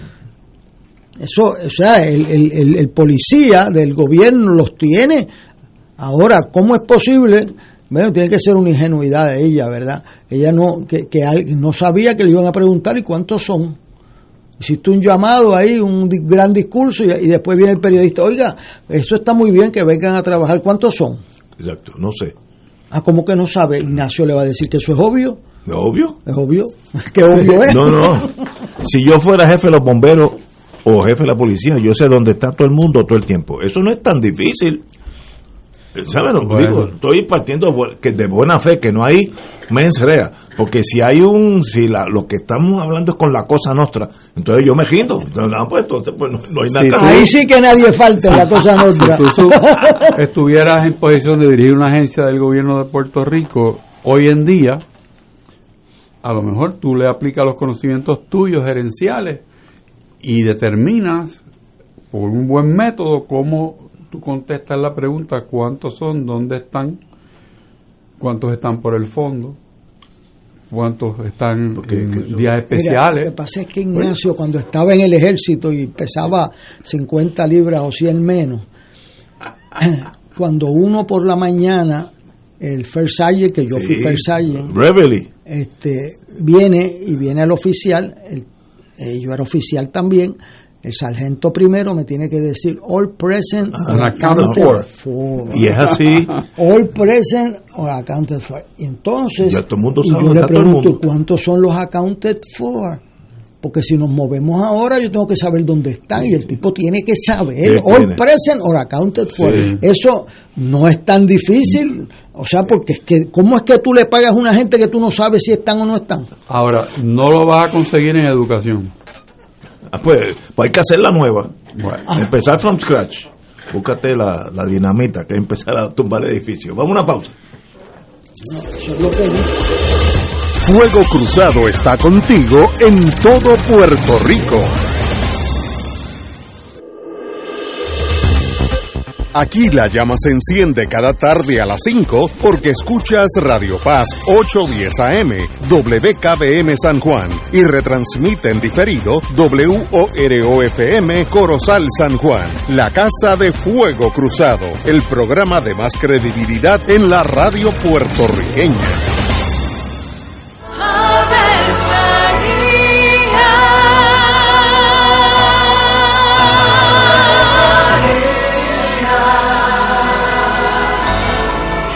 Ángel del Señor anunció a María. y ella concibió por obra del Espíritu Santo. Dios te salve María, llena eres de gracia, el Señor es contigo. Bendita tú eres entre todas las mujeres, y bendito es el fruto de tu vientre Jesús. Santa María, Madre de Dios, ruega por nosotros pecadores, ahora y en la hora de nuestra muerte. Amén. He aquí la esclava del Señor. Hágase en mí según tu palabra. Dios te salve María, llena eres de gracia, el Señor es contigo. Bendita tú eres entre todas las mujeres, y bendito es el fruto de tu vientre Jesús. Santa María, Madre de Dios, ruega por nosotros pecadores, ahora y en la hora de nuestra muerte. Amén. Y el Verbo se hizo carne. Y habitó entre nosotros. Dios te salve María, llena eres de gracia, el Señor es contigo. Bendita tú eres entre todas las mujeres, y bendito es el fruto de tu vientre Jesús. Santa María, Madre de Dios, ruega por nosotros pecadores, ahora y en la hora de nuestra muerte. Amén. Ruega por nosotros, Santa Madre de Dios. Para que seamos dignos de alcanzar las promesas de nuestro Señor Jesucristo. Oremos. Derrama, Señor, tu gracia sobre nosotros, que por el anuncio del ángel hemos conocido la encarnación de tu Hijo, para que lleguemos por su pasión y su cruz a la gloria de la resurrección. Por Jesucristo nuestro Señor. Amén. Gloria al Padre, al Hijo y al Espíritu Santo. Como era en un principio, ahora y siempre, por los siglos de los siglos. Amén. Llegó la hora de reactivar el fervor católico y agradecer las bendiciones divinas. De regreso al santuario en persona para la misa de madrugadores desde las 5 y 30 de la mañana. La convocatoria es para reunirnos implementando todos los protocolos y distanciamiento social que garantice nuestra seguridad y no represente peligro para la salud en las amplias facilidades del Santuario Nacional de Nuestra Señora, Madre de la Divina Providencia en Cupey. Nos congregaremos con las debidas precauciones el sábado 6 de marzo a las 5 y 30 de la mañana. Misa de madrugadores de regreso al santuario. Para detalles accede a nuestra página en Facebook o llama al 787-646-9448. Transmisión radial por Radio Paz 810 AM y Radio Paz 810.com. Oro 92.5 FM. Radio Oro FM.com. Y ahora continúa Fuego Cruzado. Amigos y amigas, tenemos que tenemos aquí un distinguido invitado, pero hay una noticia que está saliendo. Eh, el presidente Biden apoya un referéndum en Puerto Rico y si uno la lee, pues ya uno se da cuenta por dónde va el presidente o los Estados Unidos. La secretaria de prensa del presidente de los Estados Unidos, Jan Psaki, P-S-A-K-I, Psaki, aseguró hoy que Joe Biden apoya un referéndum para dirimir la situación del estatus de Puerto Rico. Estoy citando, ¿cuál es la postura del presidente en cuanto a la estadidad para DC y para Puerto Rico este año? Y particularmente en el caso de Puerto Rico porque pareciera que hay una división en la delegación latina sobre la estadidad u otra forma de, de para Puerto Rico. ¿Cuál es la postura del presidente? Eh, preguntó la, periodista eh, en la Casa Blanca. Contestación de la jefa de prensa del presidente. El presidente apoya un referéndum en Puerto Rico, la gente de Puerto Rico decidiendo el camino a seguir. En cuanto a la estadidad para DC, ciertamente el, el apoyo es absoluto, dijo la secretaria. Eh, lo que implica la secretaria Saki, ella no es la presidenta, pero habla a nombre del presidente, es que este referéndum, lo que están pensando eso, que vaya varias opciones. Estoy interpretando, tratando de ser abogado en este caso, donde hay pasiones por el medio. Eh, si tú apoyas un referéndum para Puerto Rico, no es estadidad sí o no, es para dirimir, eh, eh, espérate, Aquí dice, el presidente apoya un referéndum en Puerto Rico, la gente de Puerto Rico decidiendo el camino a seguir, eh, porque dice que el, el, porque pareciera que hay una división en la delegación latina, que somos nosotros. Pues entonces va a haber más de una opción.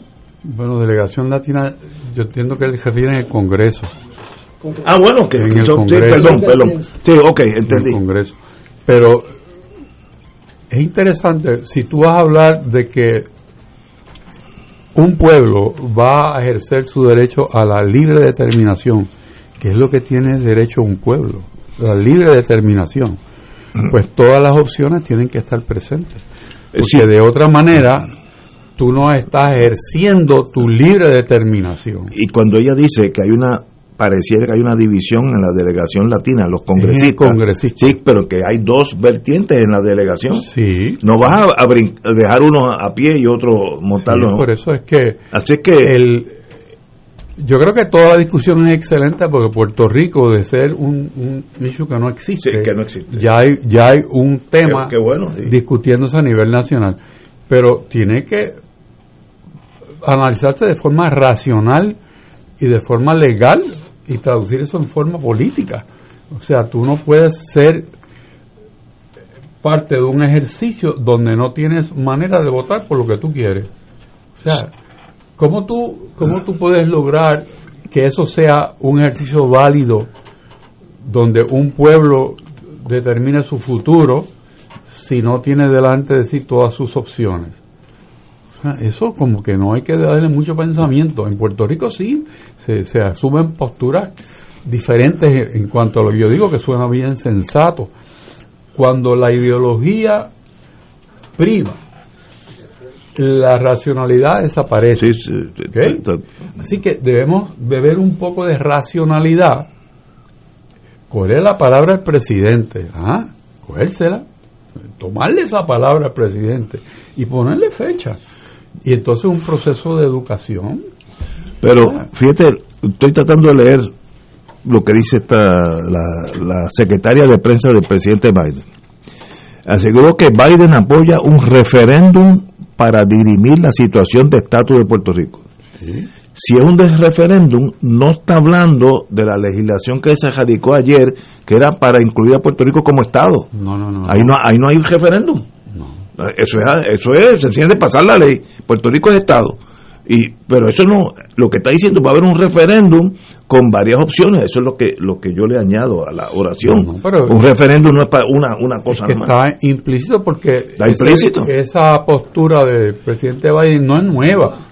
Él ha discutido muchas veces y, y ahora pues se menciona un referéndum, pero el contenido de la palabra referéndum son opciones. eh, opciones. Son opciones. Esto es lo que estoy leyendo.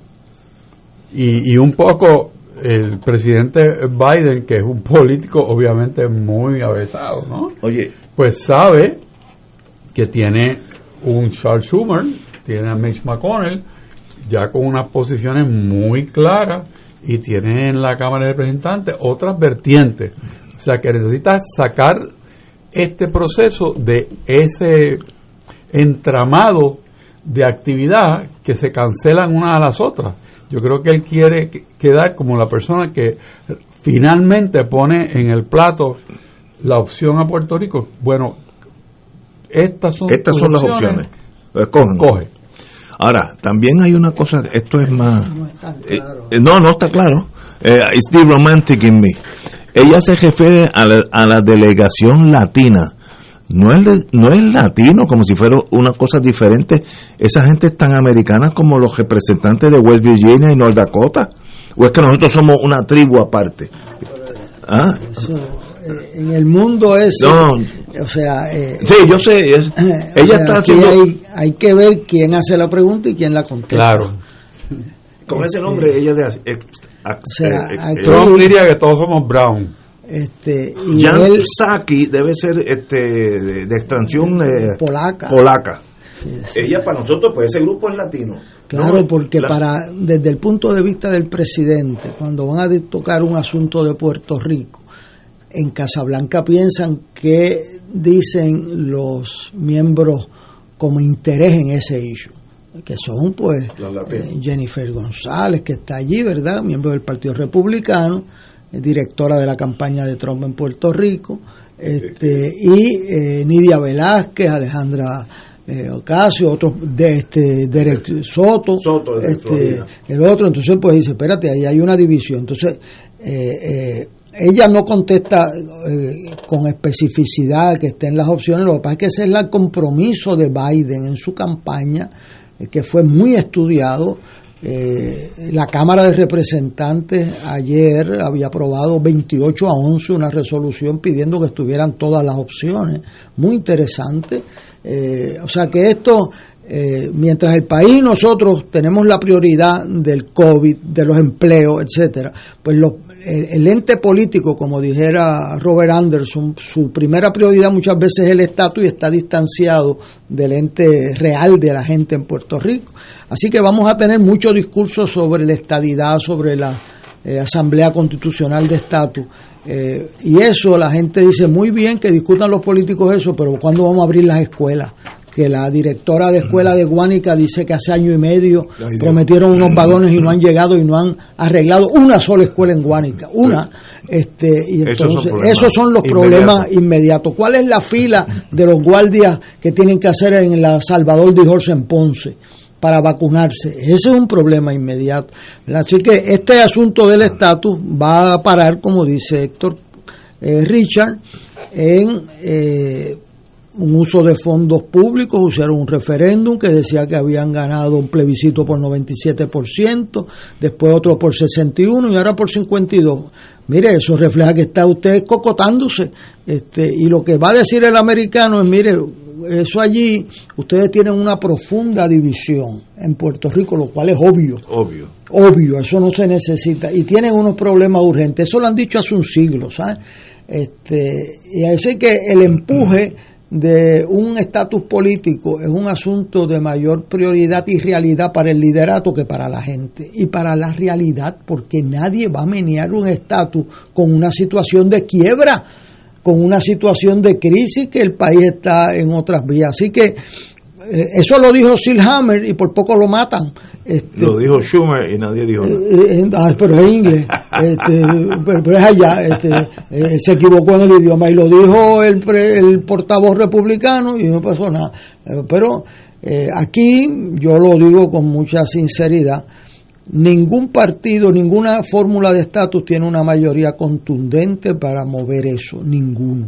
Y el país anda por otras vías. Vamos a buscar agendas comunes para poder empujarlas. Más importante para mí que ese empujón que no va a dar nada de lo de estatus, empujar de que el presidente Biden cumpla su palabra y le dé y retire el caso que tiene en el Supremo con el SSI. Eso sí, eso sí envuelve miles y decenas de vidas en Puerto Rico. Pero volviendo a esta señora, ah, la delegación latina, que somos nosotros allá en el, en el Congreso, eh, está dividida sobre la estadidad u otra forma de proceso. Por tanto, ya hay por lo menos dos. Porque ella está diciendo estadidad no es estadidad sí o no, es estadidad u otra forma de proceso. Así que Biden se inclina a lo obvio que un referéndum tiene que tener las opciones que sean viables para Estados Unidos, ¿no? Estadidad u otra forma. ¿Cuáles son las otras? Pues el ELA, el Independencia, eh, Victoria, lo que es ciudadana. Yo no sé si ellos tienen una, un ideal específico. Ese es nuevo, Ignacio. Eso lo inventaste tú ahora. Victoria, yo no sé qué, para dónde tira. No, es, es- de verdad que uno no sabe qué ideología tienen ellos, pero mañana tendrán una. Eh, bueno, eh, vamos a cosas. tenemos que una pausa y regresamos con el licenciado Ernesto Sayas García. Vamos a hablar de la agricultura. Fuego Cruzado está contigo en todo Puerto Rico. De todo un poco, con Manolo Almeida, el más ameno en tus mañanas por Radio Paz 810 AM, de martes a viernes a las 9 de la mañana. Notas positivas, salud, ambiente, negocios y entretenimiento. De todo un poco, martes a viernes por Radio Paz. ¡Estamos vivos! En Oro 92.5 FM, Radio Paz 810 y el Canal 13 estamos trabajando a tono con la emergencia que en estos momentos está viviendo Puerto Rico. Estamos ofreciendo nuestros servicios al máximo con el personal disponible según nos permitan las circunstancias. Si tiene un mensaje para ofrecer a sus asociados, clientes o personal, solo tiene que llamar al 787-349-7949. 787-552-0825 y nuestros empleados le comunicarán al personal de ventas para atender su necesidad. A nuestros clientes estén en comunicación con su ejecutivo o ejecutiva de ventas que continúan ofreciendo sus servicios como de costumbre. Recuerden los teléfonos 787-349-7949 y 787-552-0825. Radio Paz te ofrece el mejor motivo para levantarte temprano y disfrutar el comienzo de un nuevo día de lunes a viernes con Enrique Liboy y Radio Paz en la mañana. La dosis perfecta de noticias, deportes y éxitos musicales de todos los tiempos, humor y curiosidades, calendario de actividades y tus peticiones musicales por el 787-300-4982. Conéctate con el 810 AM de lunes a viernes con Enrique Liboy y Radio Paz en la mañana. AESA, La Pequeña Gigante te invita a sintonizar su espacio radial a esa Informa. Todos los jueves a las 4 de la tarde se estará ofreciendo información relevante a los pensionados y jubilados de Puerto Rico. Te esperamos a esa imparable, auspiciado por MMM Alianza. Y ahora continúa Fuego Cruzado.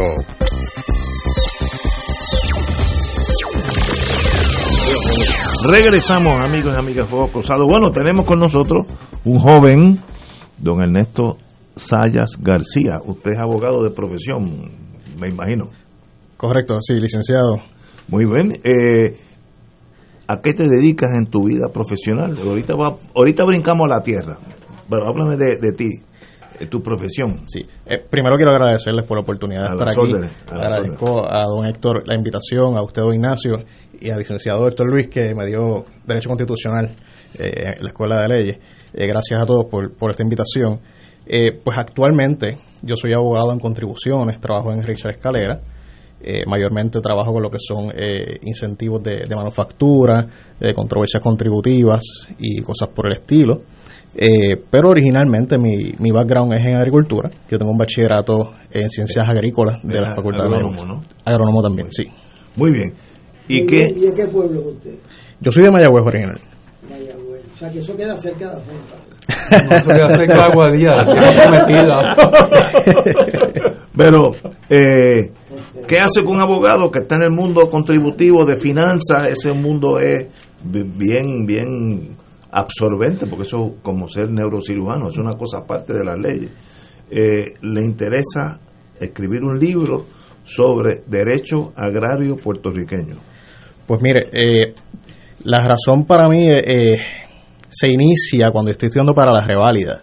Eh, recuerdo yo en esas horas largas de, reval, de, de estudio de reválida eh, estar eh, revisando los repasos y el Código Civil y encontrarme con toda clase de figuras que además de tener una, eh, una regla general, tenían siempre una excepción para el agricultor, una excepción para, una indus- para la industria de la agricultura. Pero, ¿qué ocurre? Eh, cuando salgo a la calle como abogado, eh, empiezo a recibir consultas de colegas agrónomos y en cada consulta, pues obviamente habían cuestiones de índole general, pero otras cuestiones más específicas de agricultura.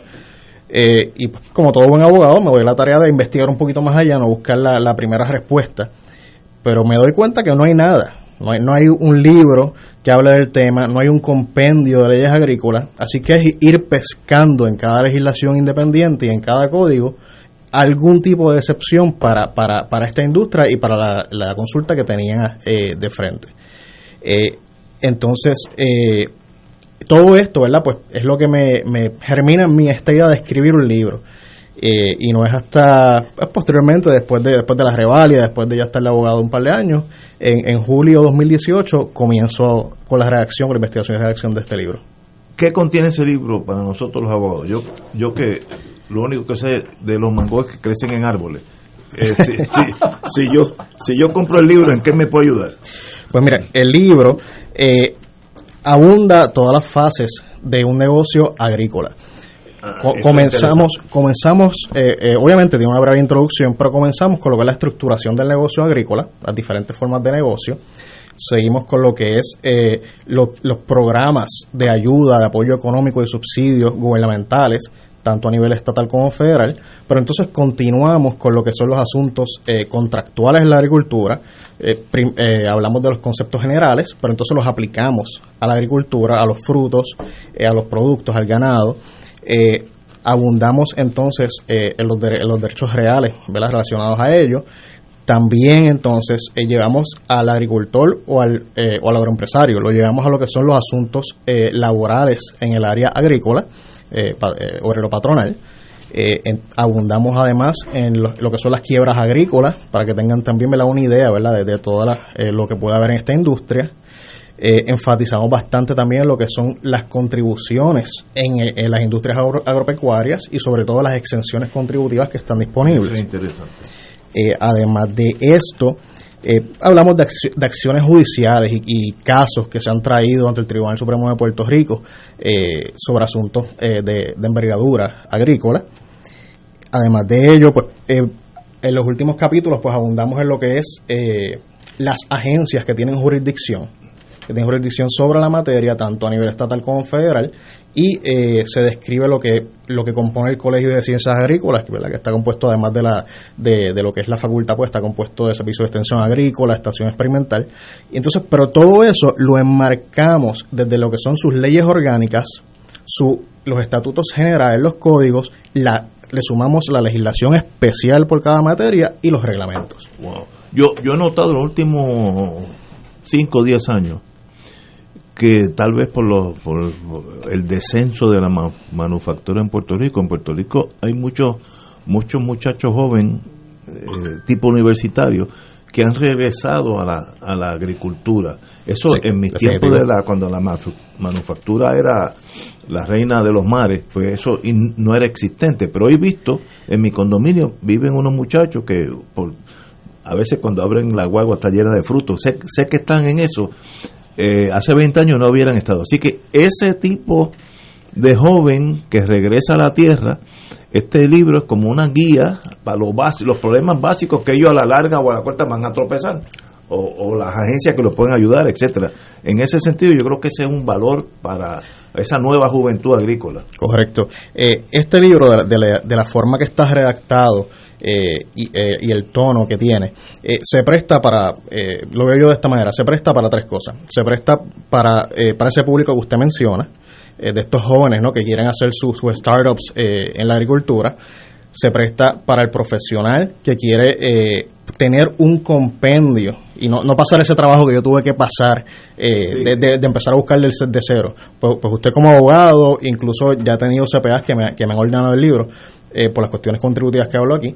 eh, y ya tiene un punto de partida usted como profesional y, y añado también esto pues obviamente a los agrónomos porque los agrónomos también as- dan asesoría al agricultor Eh, pues esto le sirve a ellos un punto de, de referencia de, eh, para esa asesoría Eh, y por último verdad el, el otro público que al que va dirigido este libro es a los estudiantes.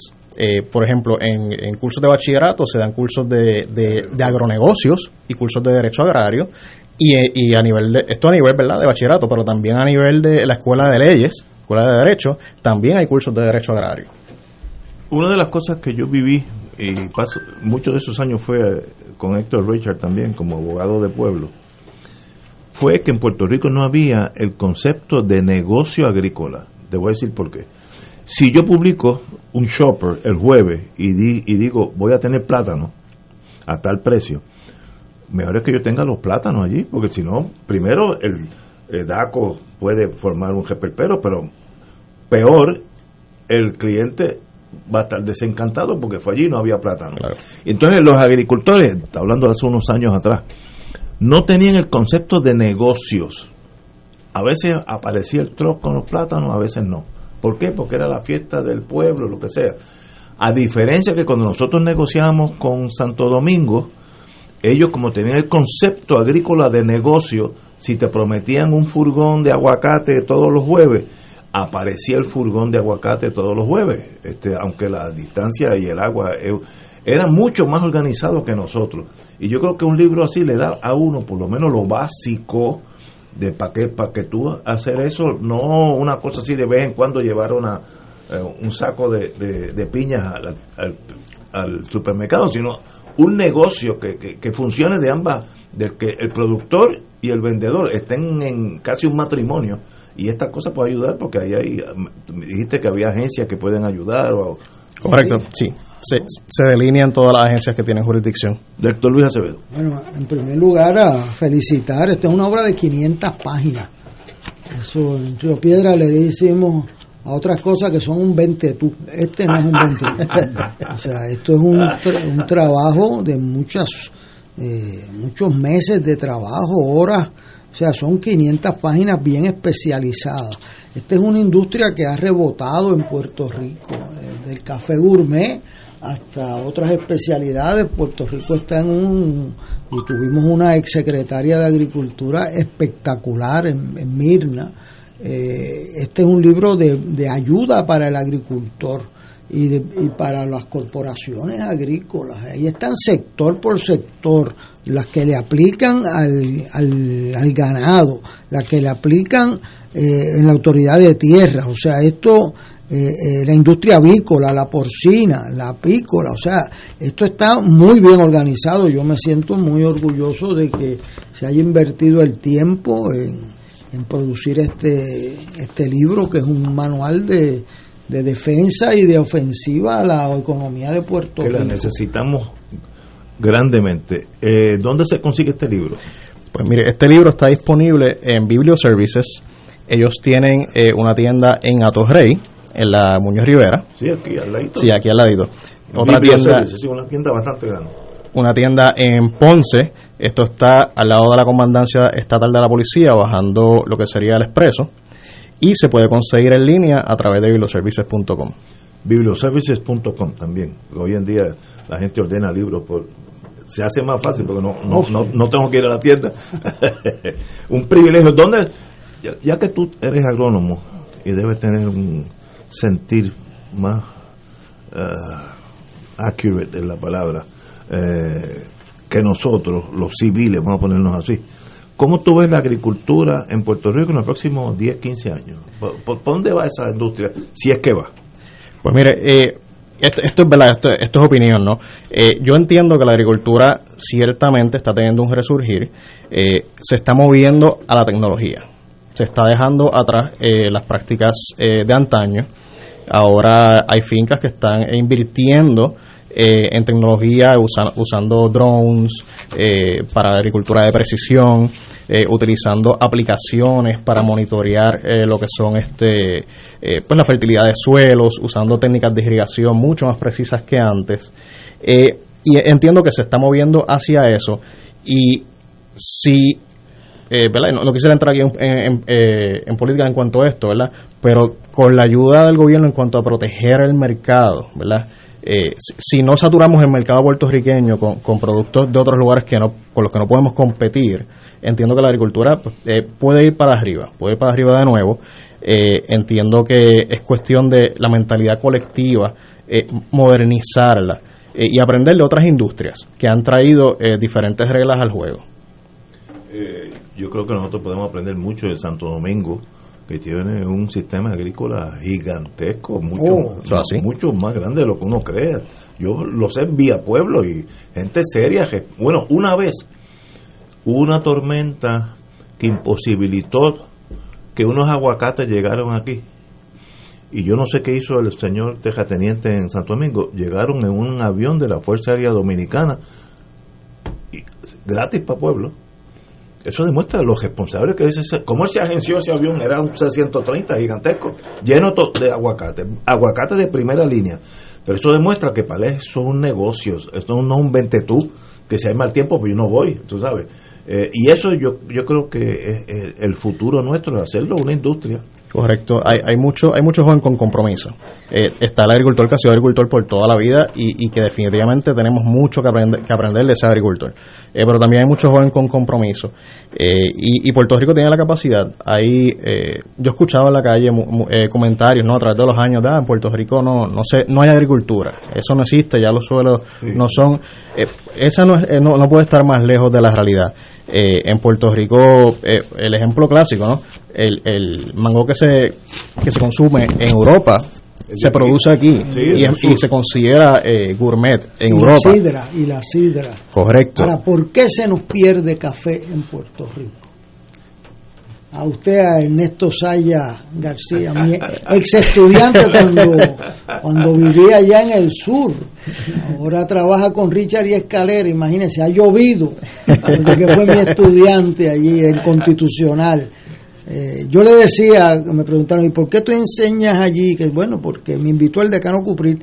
Y segundo, porque mis estudiantes en, en esa escuela, yo el primer día puedo, con rarísimas excepciones, saber cómo van a ser, pues son muchachos transparentes. En, en San Juan me es mucho más difícil descifrar el lanzamiento. Yo, yo coincido contigo, yo he sido parte de esa facultad en, en la Escuela de Derecho en Ponce hace unos años y verdaderamente uno puede captar fácilmente que hay interés en lo que se está haciendo, que hay mucha gente que se sacrifica para estar allí, que viajan de cuantos sitios hay para llegar a la escuela y la ausencia es casi cero. Sí. Me dijiste que el libro es en Biblioservices. Correcto. Y para aquellos que nos están oyendo, Derecho Agrario Puertorriqueño, por el licenciado Ernesto Sayas García. Privilegio tenerte aquí, hermano. Muchas gracias. Y si algún mío. día voy a la tierra, primero que voy a llamar a, para que me acompañe. Sonaba, sonaba entierro. no, Lo felicito, lo felicitamos. No, eso es que es la- el pueblo es la juventud, esa juventud que ya tiene un- una brújula y sabe para dónde apunta. Eh, Ustedes van a, a- a ser los dueños de este país en 10, 15, 20 años, porque es la naturaleza. Así que te felicito y excelente eh, saber que hay abogados que están, en vez de estar dedicados a hacer dinero, eh,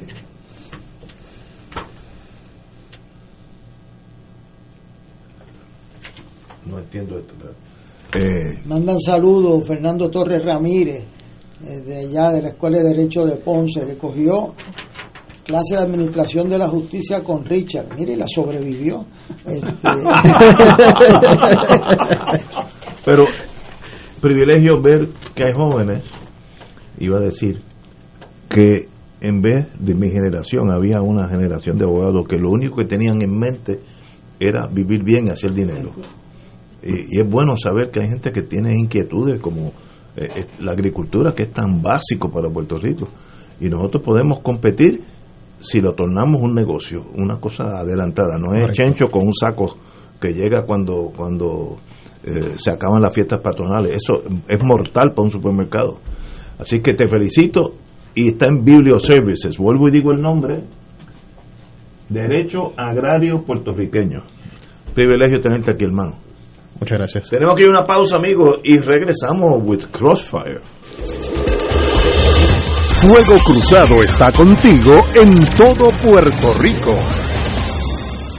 El obispo de Roma retoma su agenda aérea en el 2021 visitando Irak. Primera visita papal a ese pueblo. Y en Puerto Rico oramos por el éxito de dicha jornada de buena voluntad. Del 5 al 8 de marzo con el lema Todos somos hermanos. Su santidad tendrá un encuentro interreligioso en las llanuras de Ur. Visitará Mosul, Karagosh y celebrará la Santa Misa en el Estadio Franzo Iraní en Erbil.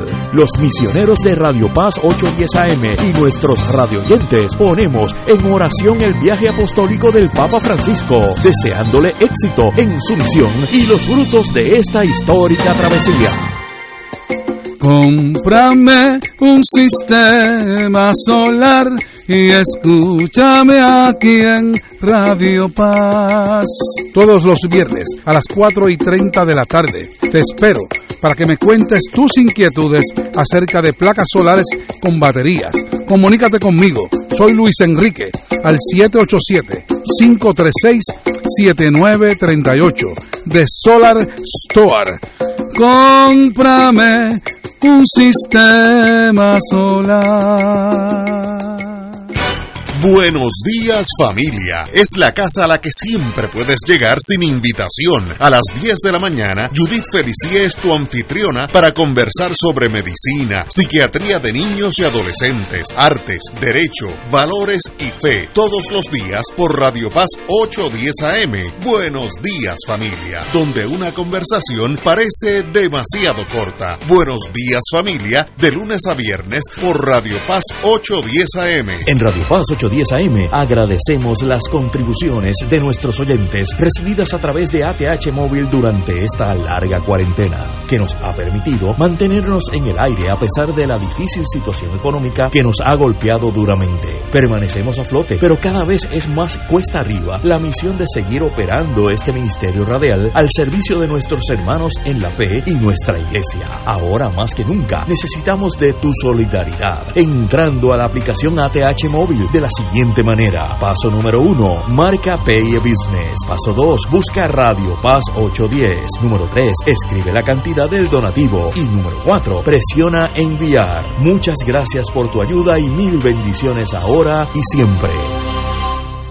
Radio Paz te ofrece el mejor motivo para levantarte temprano y disfrutar el comienzo de un nuevo día de lunes a viernes con Enrique Liboy y Radio Paz en la mañana. La dosis perfecta de noticias, deportes y éxitos musicales de todos los tiempos, humor y curiosidades, calendario de actividades y tus peticiones musicales por el 787-300-4982. Conéctate con el 810 AM de lunes a viernes con Enrique Liboy y Radio Paz en la mañana. Y ahora continúa Fuego Cruzado. Regresamos, amigos y amigas, Fuego Cruzado. Oye, eh, el compañero, el alcalde de San Juan, mi querido amigo Héctor Luis, ahorita dijo que Texas había eliminado el mandato de la mascarilla. Se acaba de unir Mississippi también. Y abrieron o reopen businesses, eh, eh, restaurantes, todo. Esos dos estados se fueron por, por, por encima de los gandules, como dicen en el campo. Eh, oye, me imagino, fíjate, esto es mi especulación, que los dos son dos gobernadores republicanos De Trump. de Trump que Oh. creen que esto es que esto es una invención, una Demócrata para chavarle la vida a Trump. Tienen medio millón de muertos. Medio mi- sí, sobre sobre medio millón. Así que esto no es no es no como como decía Trump de kung flu, esto no es una monguita. Esto es una, un- una enfermedad muy seria. Ahora, en Puerto Rico ya hay más de 500 mil vacunados, ya. O sea, eh, es una sexta parte, ya está vacunada. Este, le dijo la secretaria de, de- no, el secretario de, de salud, 500 mil es un montón de vacunas. Este, y ahora llega la Johnson Johnson, que esa es más rápida, porque ese es one shot y sigue por ahí para abajo, entonces no, no, no tiene que volver. Ignacio, al oyente que preguntó cuál es eh, la página o el sitio de los Borinqueniers, pues es borinqueniers.com y, y ahí consiguen toda la información de los Borinqueniers. Borinqueniers con K o con Q. No, B-O-R-I-N-Q-U-E-N. Ok, como en español. N-E-E-R-S.com. Muy bien, pues ya estamos, ya tienen hasta, esta noche yo me voy a meter a jugar ahí con los No, Borinqueniers. te va a interesar muchísimo la vamos a llamar la historia del 65 que está atada al Borinqueniers. Eh, es un es un trabajo espectacularmente bueno e incluye también el episodio de Corea. Wow. Principalmente. Hay que verlo, hay que verlo. Bueno, señores, vamos a hablar ahora de Lela. Trazan el futuro de Lela. En eso Héctor Luis tiene la carta principal. El PPD impulsará un pacto de unidad puertorriqueña. Ahorita me explica todo ¿Y esto. cómo se llama eso? Pacto de unidad puertorriqueña. P- U. PUP. Eso en inglés que Eh, ya sé lo que es eso. Al asumir la presidencia del Partido de- Popular Democrático, el presidente del, del Senado, José Luis Dalmao, propuso cómo atender el espinoso es- tema del estatus. La, la propuesta habla de transformar el, el ELA con un nuevo modelo de asociación política basada en la voluntad del pueblo a través del voto y cuya relación futura sea claramente no colonial y no esté sujeta a los poderes plenarios del Congreso. Ya yo me enredé, ¿sabe?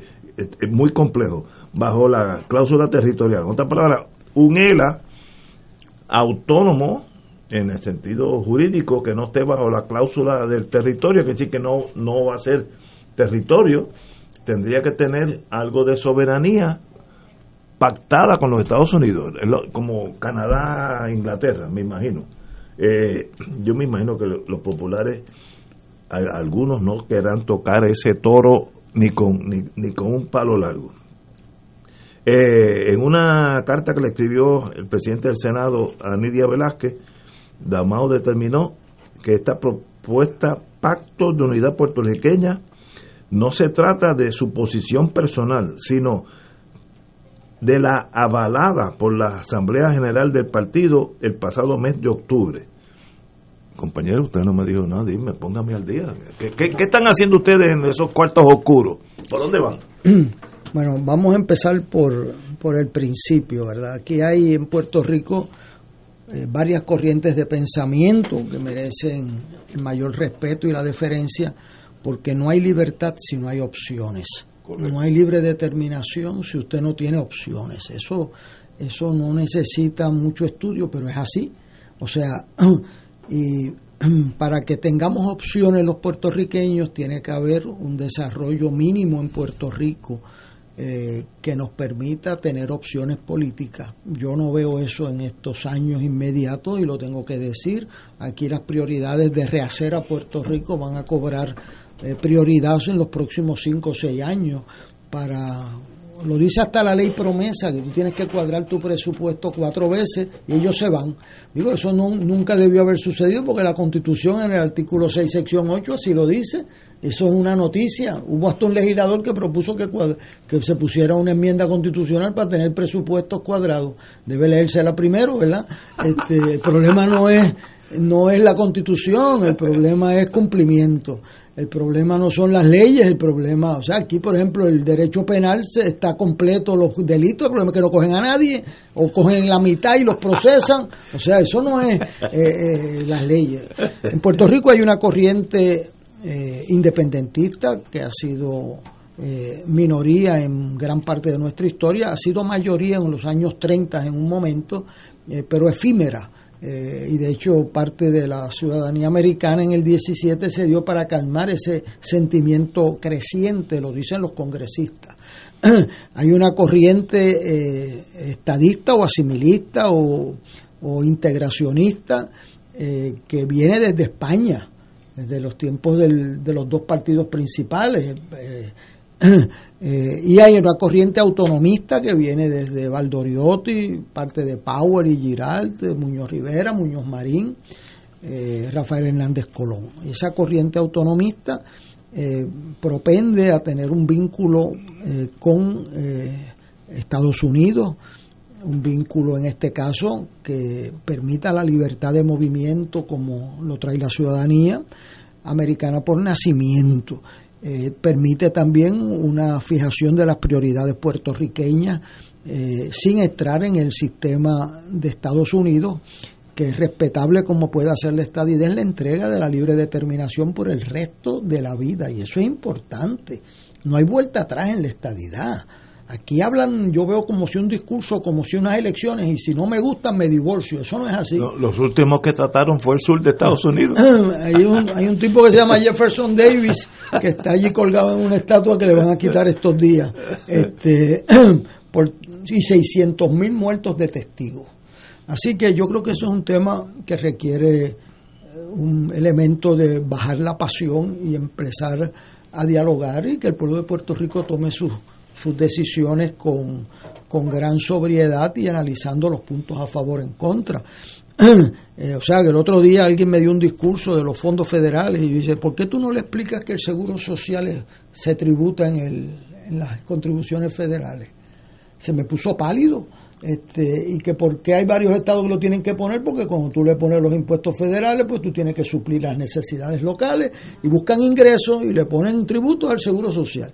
Se me puso pálido y mira, esto, todos los estatus tienen puntos a favor y en contra. Eh, la estadidad tiene puntos a favor y tiene dos senadores, tiene cinco representantes, pero tiene unos negativos. Y los autonomistas tenemos como dice Dalmau, tiene eh, unos defectos, algunos de ellos que obviamente lo que no se deja escrito claro, el que tiene más poder tiende a prevalecer. Y eso es algo que tenemos que aprender los autonomistas, que el Estado Libre Asociado ha sufrido algunos percances por razón de no tenerlo escrito. ¿verdad? Cuando las Marianas del Norte tienen algo escrito, tienden a respetarlo porque en el gobierno federal es más difícil ir a un tribunal a decir, nosotros vamos a ejercer el poder bruto, el bruto porque somos los grandes, pero vamos a este papel que está escrito, no lo vamos a respetar. Pues eso, nosotros hemos aprendido de la lección y por eso él lo señala. Cuando habla de fuera de los poderes plenarios, porque poderes plenarios es los que tiene Estados Unidos para ser independiente a, a Filipinas, o, hacer lo que o vender a Puerto Rico como dijo un ayudante del presidente un día este y por poco lo matan allí en el o, y eso pues no lo vamos a avalar pero Estados Unidos va a tener que negociar con Puerto Rico las opciones como ha dicho en parte Casablanca hoy y el proyecto de Nidia Velázquez. Yo no entiendo realmente, y lo tengo que decir aquí, eh, que esto va a tener tracción en los próximos años. Mientras Puerto Rico esté fracturado casi por la mitad en diferentes eh, opciones, en, la- en las encuestas sale 40-38, que es el margen de error, 40, o sea, nadie mueve el estatus con, con, esa fractura en la familia puertorriqueña y con otras prioridades urgentes. Pero eh, hizo muy bien el presidente en tomar la iniciativa, porque no puede estar cogiendo palos eh, ahí sin dar un golpe adelante y dejar saber que hay un acuerdo de ir a buscar un, un acuerdo con Estados Unidos escrito que respete la autonomía de Puerto Rico y que provea incentivos reales a la calidad de vida de Puerto Rico usando fondos federales para poder promover empleos nuevos y que no le quiten a la gente los, las ayudas eh, eh, y esa flexibilidad la permite el Estado Libre Asociado porque no tiene que pagar impuestos federales. Este, ese debate de estatus que podemos estar aquí lo podemos traer con la mayor sobriedad y respeto. Eh, hay que darlo. Eh, yo estoy en esa disposición y eso es lo que le está diciendo, atendiendo también que no nos entusiasmemos con esos temas y dejemos las escuelas cerradas, ¿sabes? Y no ve- porque a la hora de la verdad Sí, el sí. debate va a seguir, Sí, como decía. Robert Anderson. Yo una vez le pregunté al profesor Robert Anderson en que por qué el tema del estatus salía tan bajo en las encuestas y tan alto en los periódicos. Buena pregunta. Y entonces me dijo, eso tiene una explicación. Y es que el rito de iniciación del liderato político en Puerto Rico es el estatus. Y el rito de iniciación de la gente en Puerto Rico es la comida en la mesa. Y eso fue tan devastador. O sea, un padre de familia, una madre de familia tiene que estar asegurando que los hijos coman. Y para el político, su rito de iniciación normalmente es su postura de estatus. para Hernández Colón, para Romero Barceló, para Rubén Berrío. Pero para nuestra gente, otros son las prioridades y así lo reflejan las encuestas. Yo, yo estoy de acuerdo contigo que en los próximos años eh, nada es lo que va a pasar. Nada. Ahora, yo no veo el Partido Popular tocando el tema de salirnos de la de la cláusula eh, territorial porque los estadistas le van a meter miedo van a decir bueno tú ves esos son los independentistas esto va a ser un país libre Lea, lea el Eh, fine print de esa declaración. no, pero eh, te digo, los que van, el ataque es, ya tú ves, estos son independentistas que van a estar por, por la cocina, ¿te acuerdas aquellos Sí, cuando sí, éramos chiquitos? cocina, Así sí. que el y además el Partido Popular tiene una gama de derecha que colinda con los estadistas. O sea, no no no todo el mundo está en el claro. centro. Hay, hay una Pero mire, cuando hay usted- unos colindantes. Cuando, pero es que eso no es nada nuevo. En el Partido Popular, eh, en la delegación del Partido Popular en la Asamblea Constituyente, habían varios estadistas. Ramón Mellado, el presidente de la Asociación de Maestros, era estadista, miembro de la delegación del Partido Popular, y habían muchos independentistas, muchos independentistas. Este, entonces, ¿qué pasó? Pues Muñoz convenció que, mire, cuando Puerto Rico tenga suficientemente desarrollo y tenga su gente comiendo y viviendo decente, ustedes tienen opciones, pero la prioridad del país ahora es otra. Vamos a establecer un estatus que no cierre puertas. Y esa fue el atractivo del Estado Libre Asociado, que no le cierra puertas a la independencia, que no le cierra puertas a la estadidad. Pero yo le puedo decir que yo, eh, eh, con un estatus que demuestra que Puerto Rico está dividido en dos, no hay, y que tiene una situación de quiebra, eso, podemos estar aquí tres, cuatro, cinco programas hablando No, de no, eso. pues, pues, Pero- cinco años.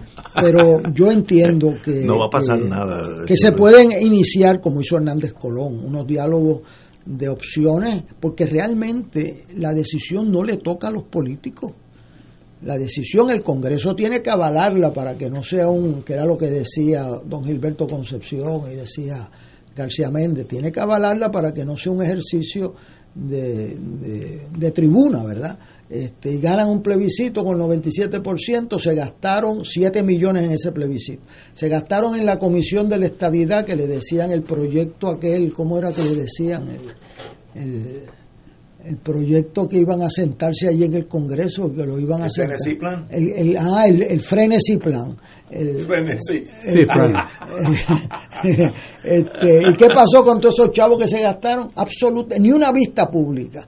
Y yo veo eso de hoy y veo que vamos por el mismo camino. Creo que el proyecto de, de Velázquez tiene más tracción que el otro, pero yo veo que los senadores republicanos y demócratas dicen, mire, eh, como le dijo Rick Scott y le dijo el gobernador Bush, cuando ustedes put your house in order and come back. Yo veo eso Pero eso no es lógico, eso es tan lógico. Tú vas a invitar a tu urbanización cerrada una gente que tú sabes que tiene problemas eh, económicos, que no van a poder pagar la, la renta ni el alquiler, etcétera. Yo yo haría eso en mi condominio, no. Es lo mismo Estados Unidos. Tú vas a traer a tu seno un país que tiene una crisis de, per, cápita de los que más debe del mundo, per cápita del mundo, va a traerlo adentro. si tú eras senador de West Virginia, no, no pienses como puertorriqueño, piensa como americano. como la más baja participación laboral, 40%. No, eso no. no. Ahora yo creo que hay algo que es diferente esta vez. ok. Lo que es diferente es el puertorriqueño. En Puerto Rico estaba demonizada la independencia. Estaba demonizado por Muñoz Marín la estadidad. Decía, la, es imposible, la estadidad es imposible la independencia. Eso ya no es cierto. Sí, ya, ya hay una otra generación. Ya eso no es cierto. Con menos miedo. No tan solo menos miedo que el electorado. ¿A quién tuvo aval del electorado? Juan Dalmau nunca escondió que era independentista y sacó un por ciento interesante.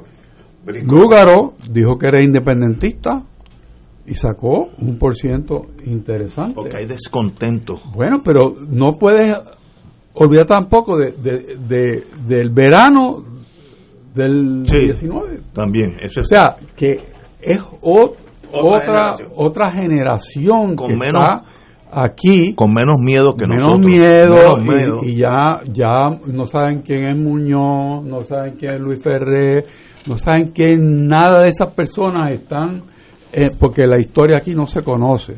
O sea, hay una ausencia, o sea, y eso pues produce una manera diferente de pensar. Más saludable también. Bueno, más saludable, pero también no, no podemos aferrarnos a que nada, esto no va. Esto. No, no, mira, todo esto es posible. Por eso es que la postura del presidente Biden es la más sensata. Pues seguro. O sea, o sea, vamos a no meternos miedo, no es el cuco, no es el boogeyman. Es que estamos despertando realmente a reconocer que nosotros podemos tomar decisiones propias, cosa que se nos ha dicho por cientos de años que no, que somos una isla pequeña, que no tenemos recursos naturales, que vivimos siempre del, del situado de España o el situado de Estados Unidos. Si saben lo que es el situado, saben lo que estoy hablando, y lo hago de maldad. Así que, que la situación es que no es el mismo juego de pelota aquí. De eso estoy contigo. En Estados Unidos tampoco. ¿ok? O sea que vamos a empezar de nuevo. Si supiéramos realmente que estamos empezando de nuevo y no nos dejamos capturar por la, re- la retórica ya obsoleta y que no tiene significado, pues entonces podríamos adelantar. Esto que tú estás mirando, te voy a decir, es una experiencia espectacular que la Universidad Católica Pontificia de Puerto Rico ha presentado para la juventud, los niñez del país.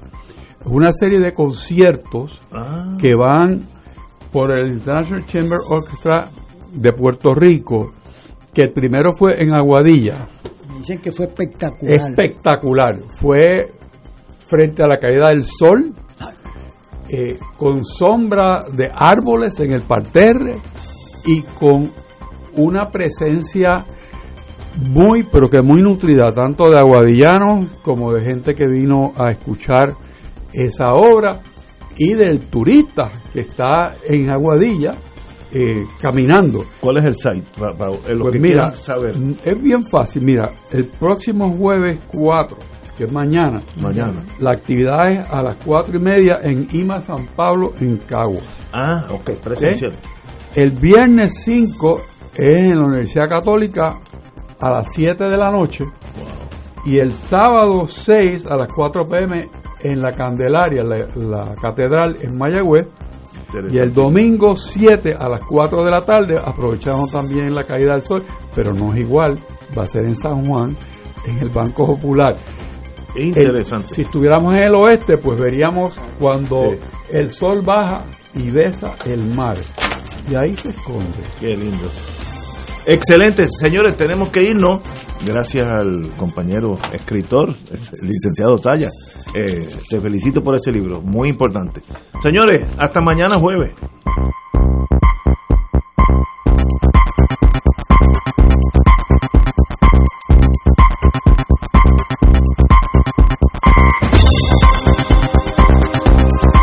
Esta emisora y sus anunciantes no se solidarizan necesariamente con las expresiones vertidas en el programa que acaban de escuchar.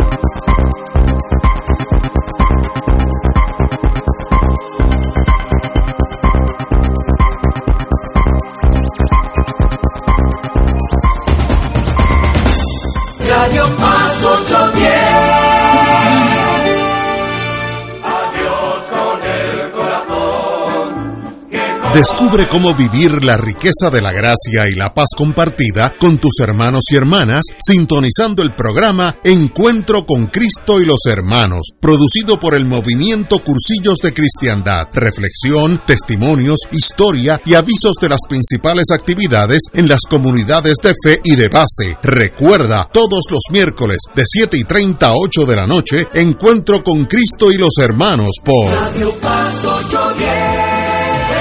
Lo próximo, por ahí viene el Santo Rosario. Con fervor apostólico. Con fuego y unción llega Beatriz, voz de ángel, en su programa Con fervor apostólico, evangelizando con la fuerza del Espíritu Santo, todos los miércoles de 8 a 9 de la noche por aquí, por Radio Paz 810 Con AM. fervor apostólico.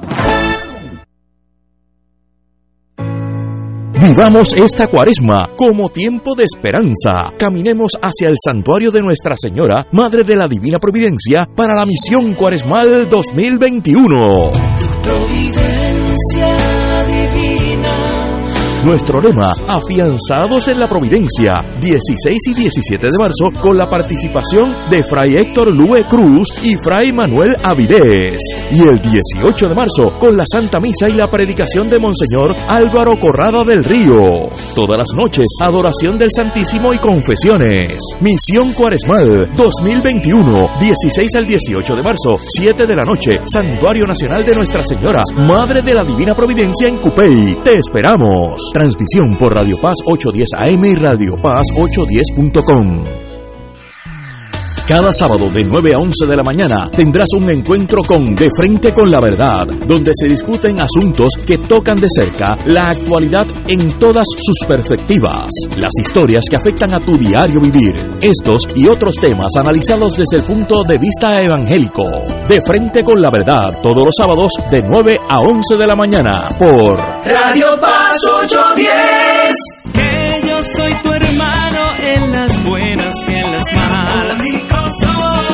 Saludos hermanos, te habla tu diácono Carlos Morales. Y te pregunto, oye, ¿qué es diaconando? Pues diaconando es contigo en la enfermedad. Diaconando es nuestro catecismo. Diaconando es reflexiones para la vida. Diaconando es en defensa de la fe. Diaconando te acompaña también en tus oraciones.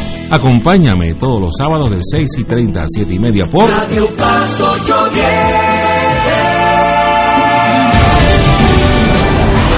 Radio Paz 810. Cada familia es un tesoro que debes proteger. Por eso escuchas Radio Paz 810, WKBM San Juan, donde ser mejor es posible. Radio Paz 810. Reza del rosario con devoción y la paz alcanzamos para el corazón.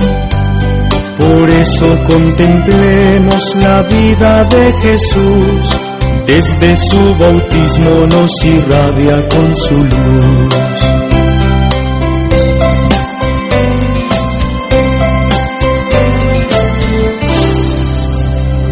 Buenas noches, hermanos y hermanas en Cristo y María. El Ministerio de Rezaró desde la Cofradía del Santísimo Cristo de toda la nación puertorriqueña y el altar de la patria de la Arquidiócesis de San Juan se complace en rezar el Santo Rosario por las siguientes intenciones. Oremos por nuestros obispos, sacerdotes, diáconos, religiosos y religiosas, ministros extraordinarios de la comunión y los catequistas. Por nuestro arzobispo, Monseñor O. González Nieves por Monseñor Manuel García Pérez, director espiritual de la Cofradía del Santísimo Cristo de toda la nación puertorriqueña y del altar de la patria y por nuestro consejero espiritual, Fray Aníbal Rosario. Oremos por la salud de Antonio Cabán Vale, el topo, miembros de la familia Ortiz Cruz, miembros de la familia Colón Velázquez, Castro Colón, Colón Santos, Colón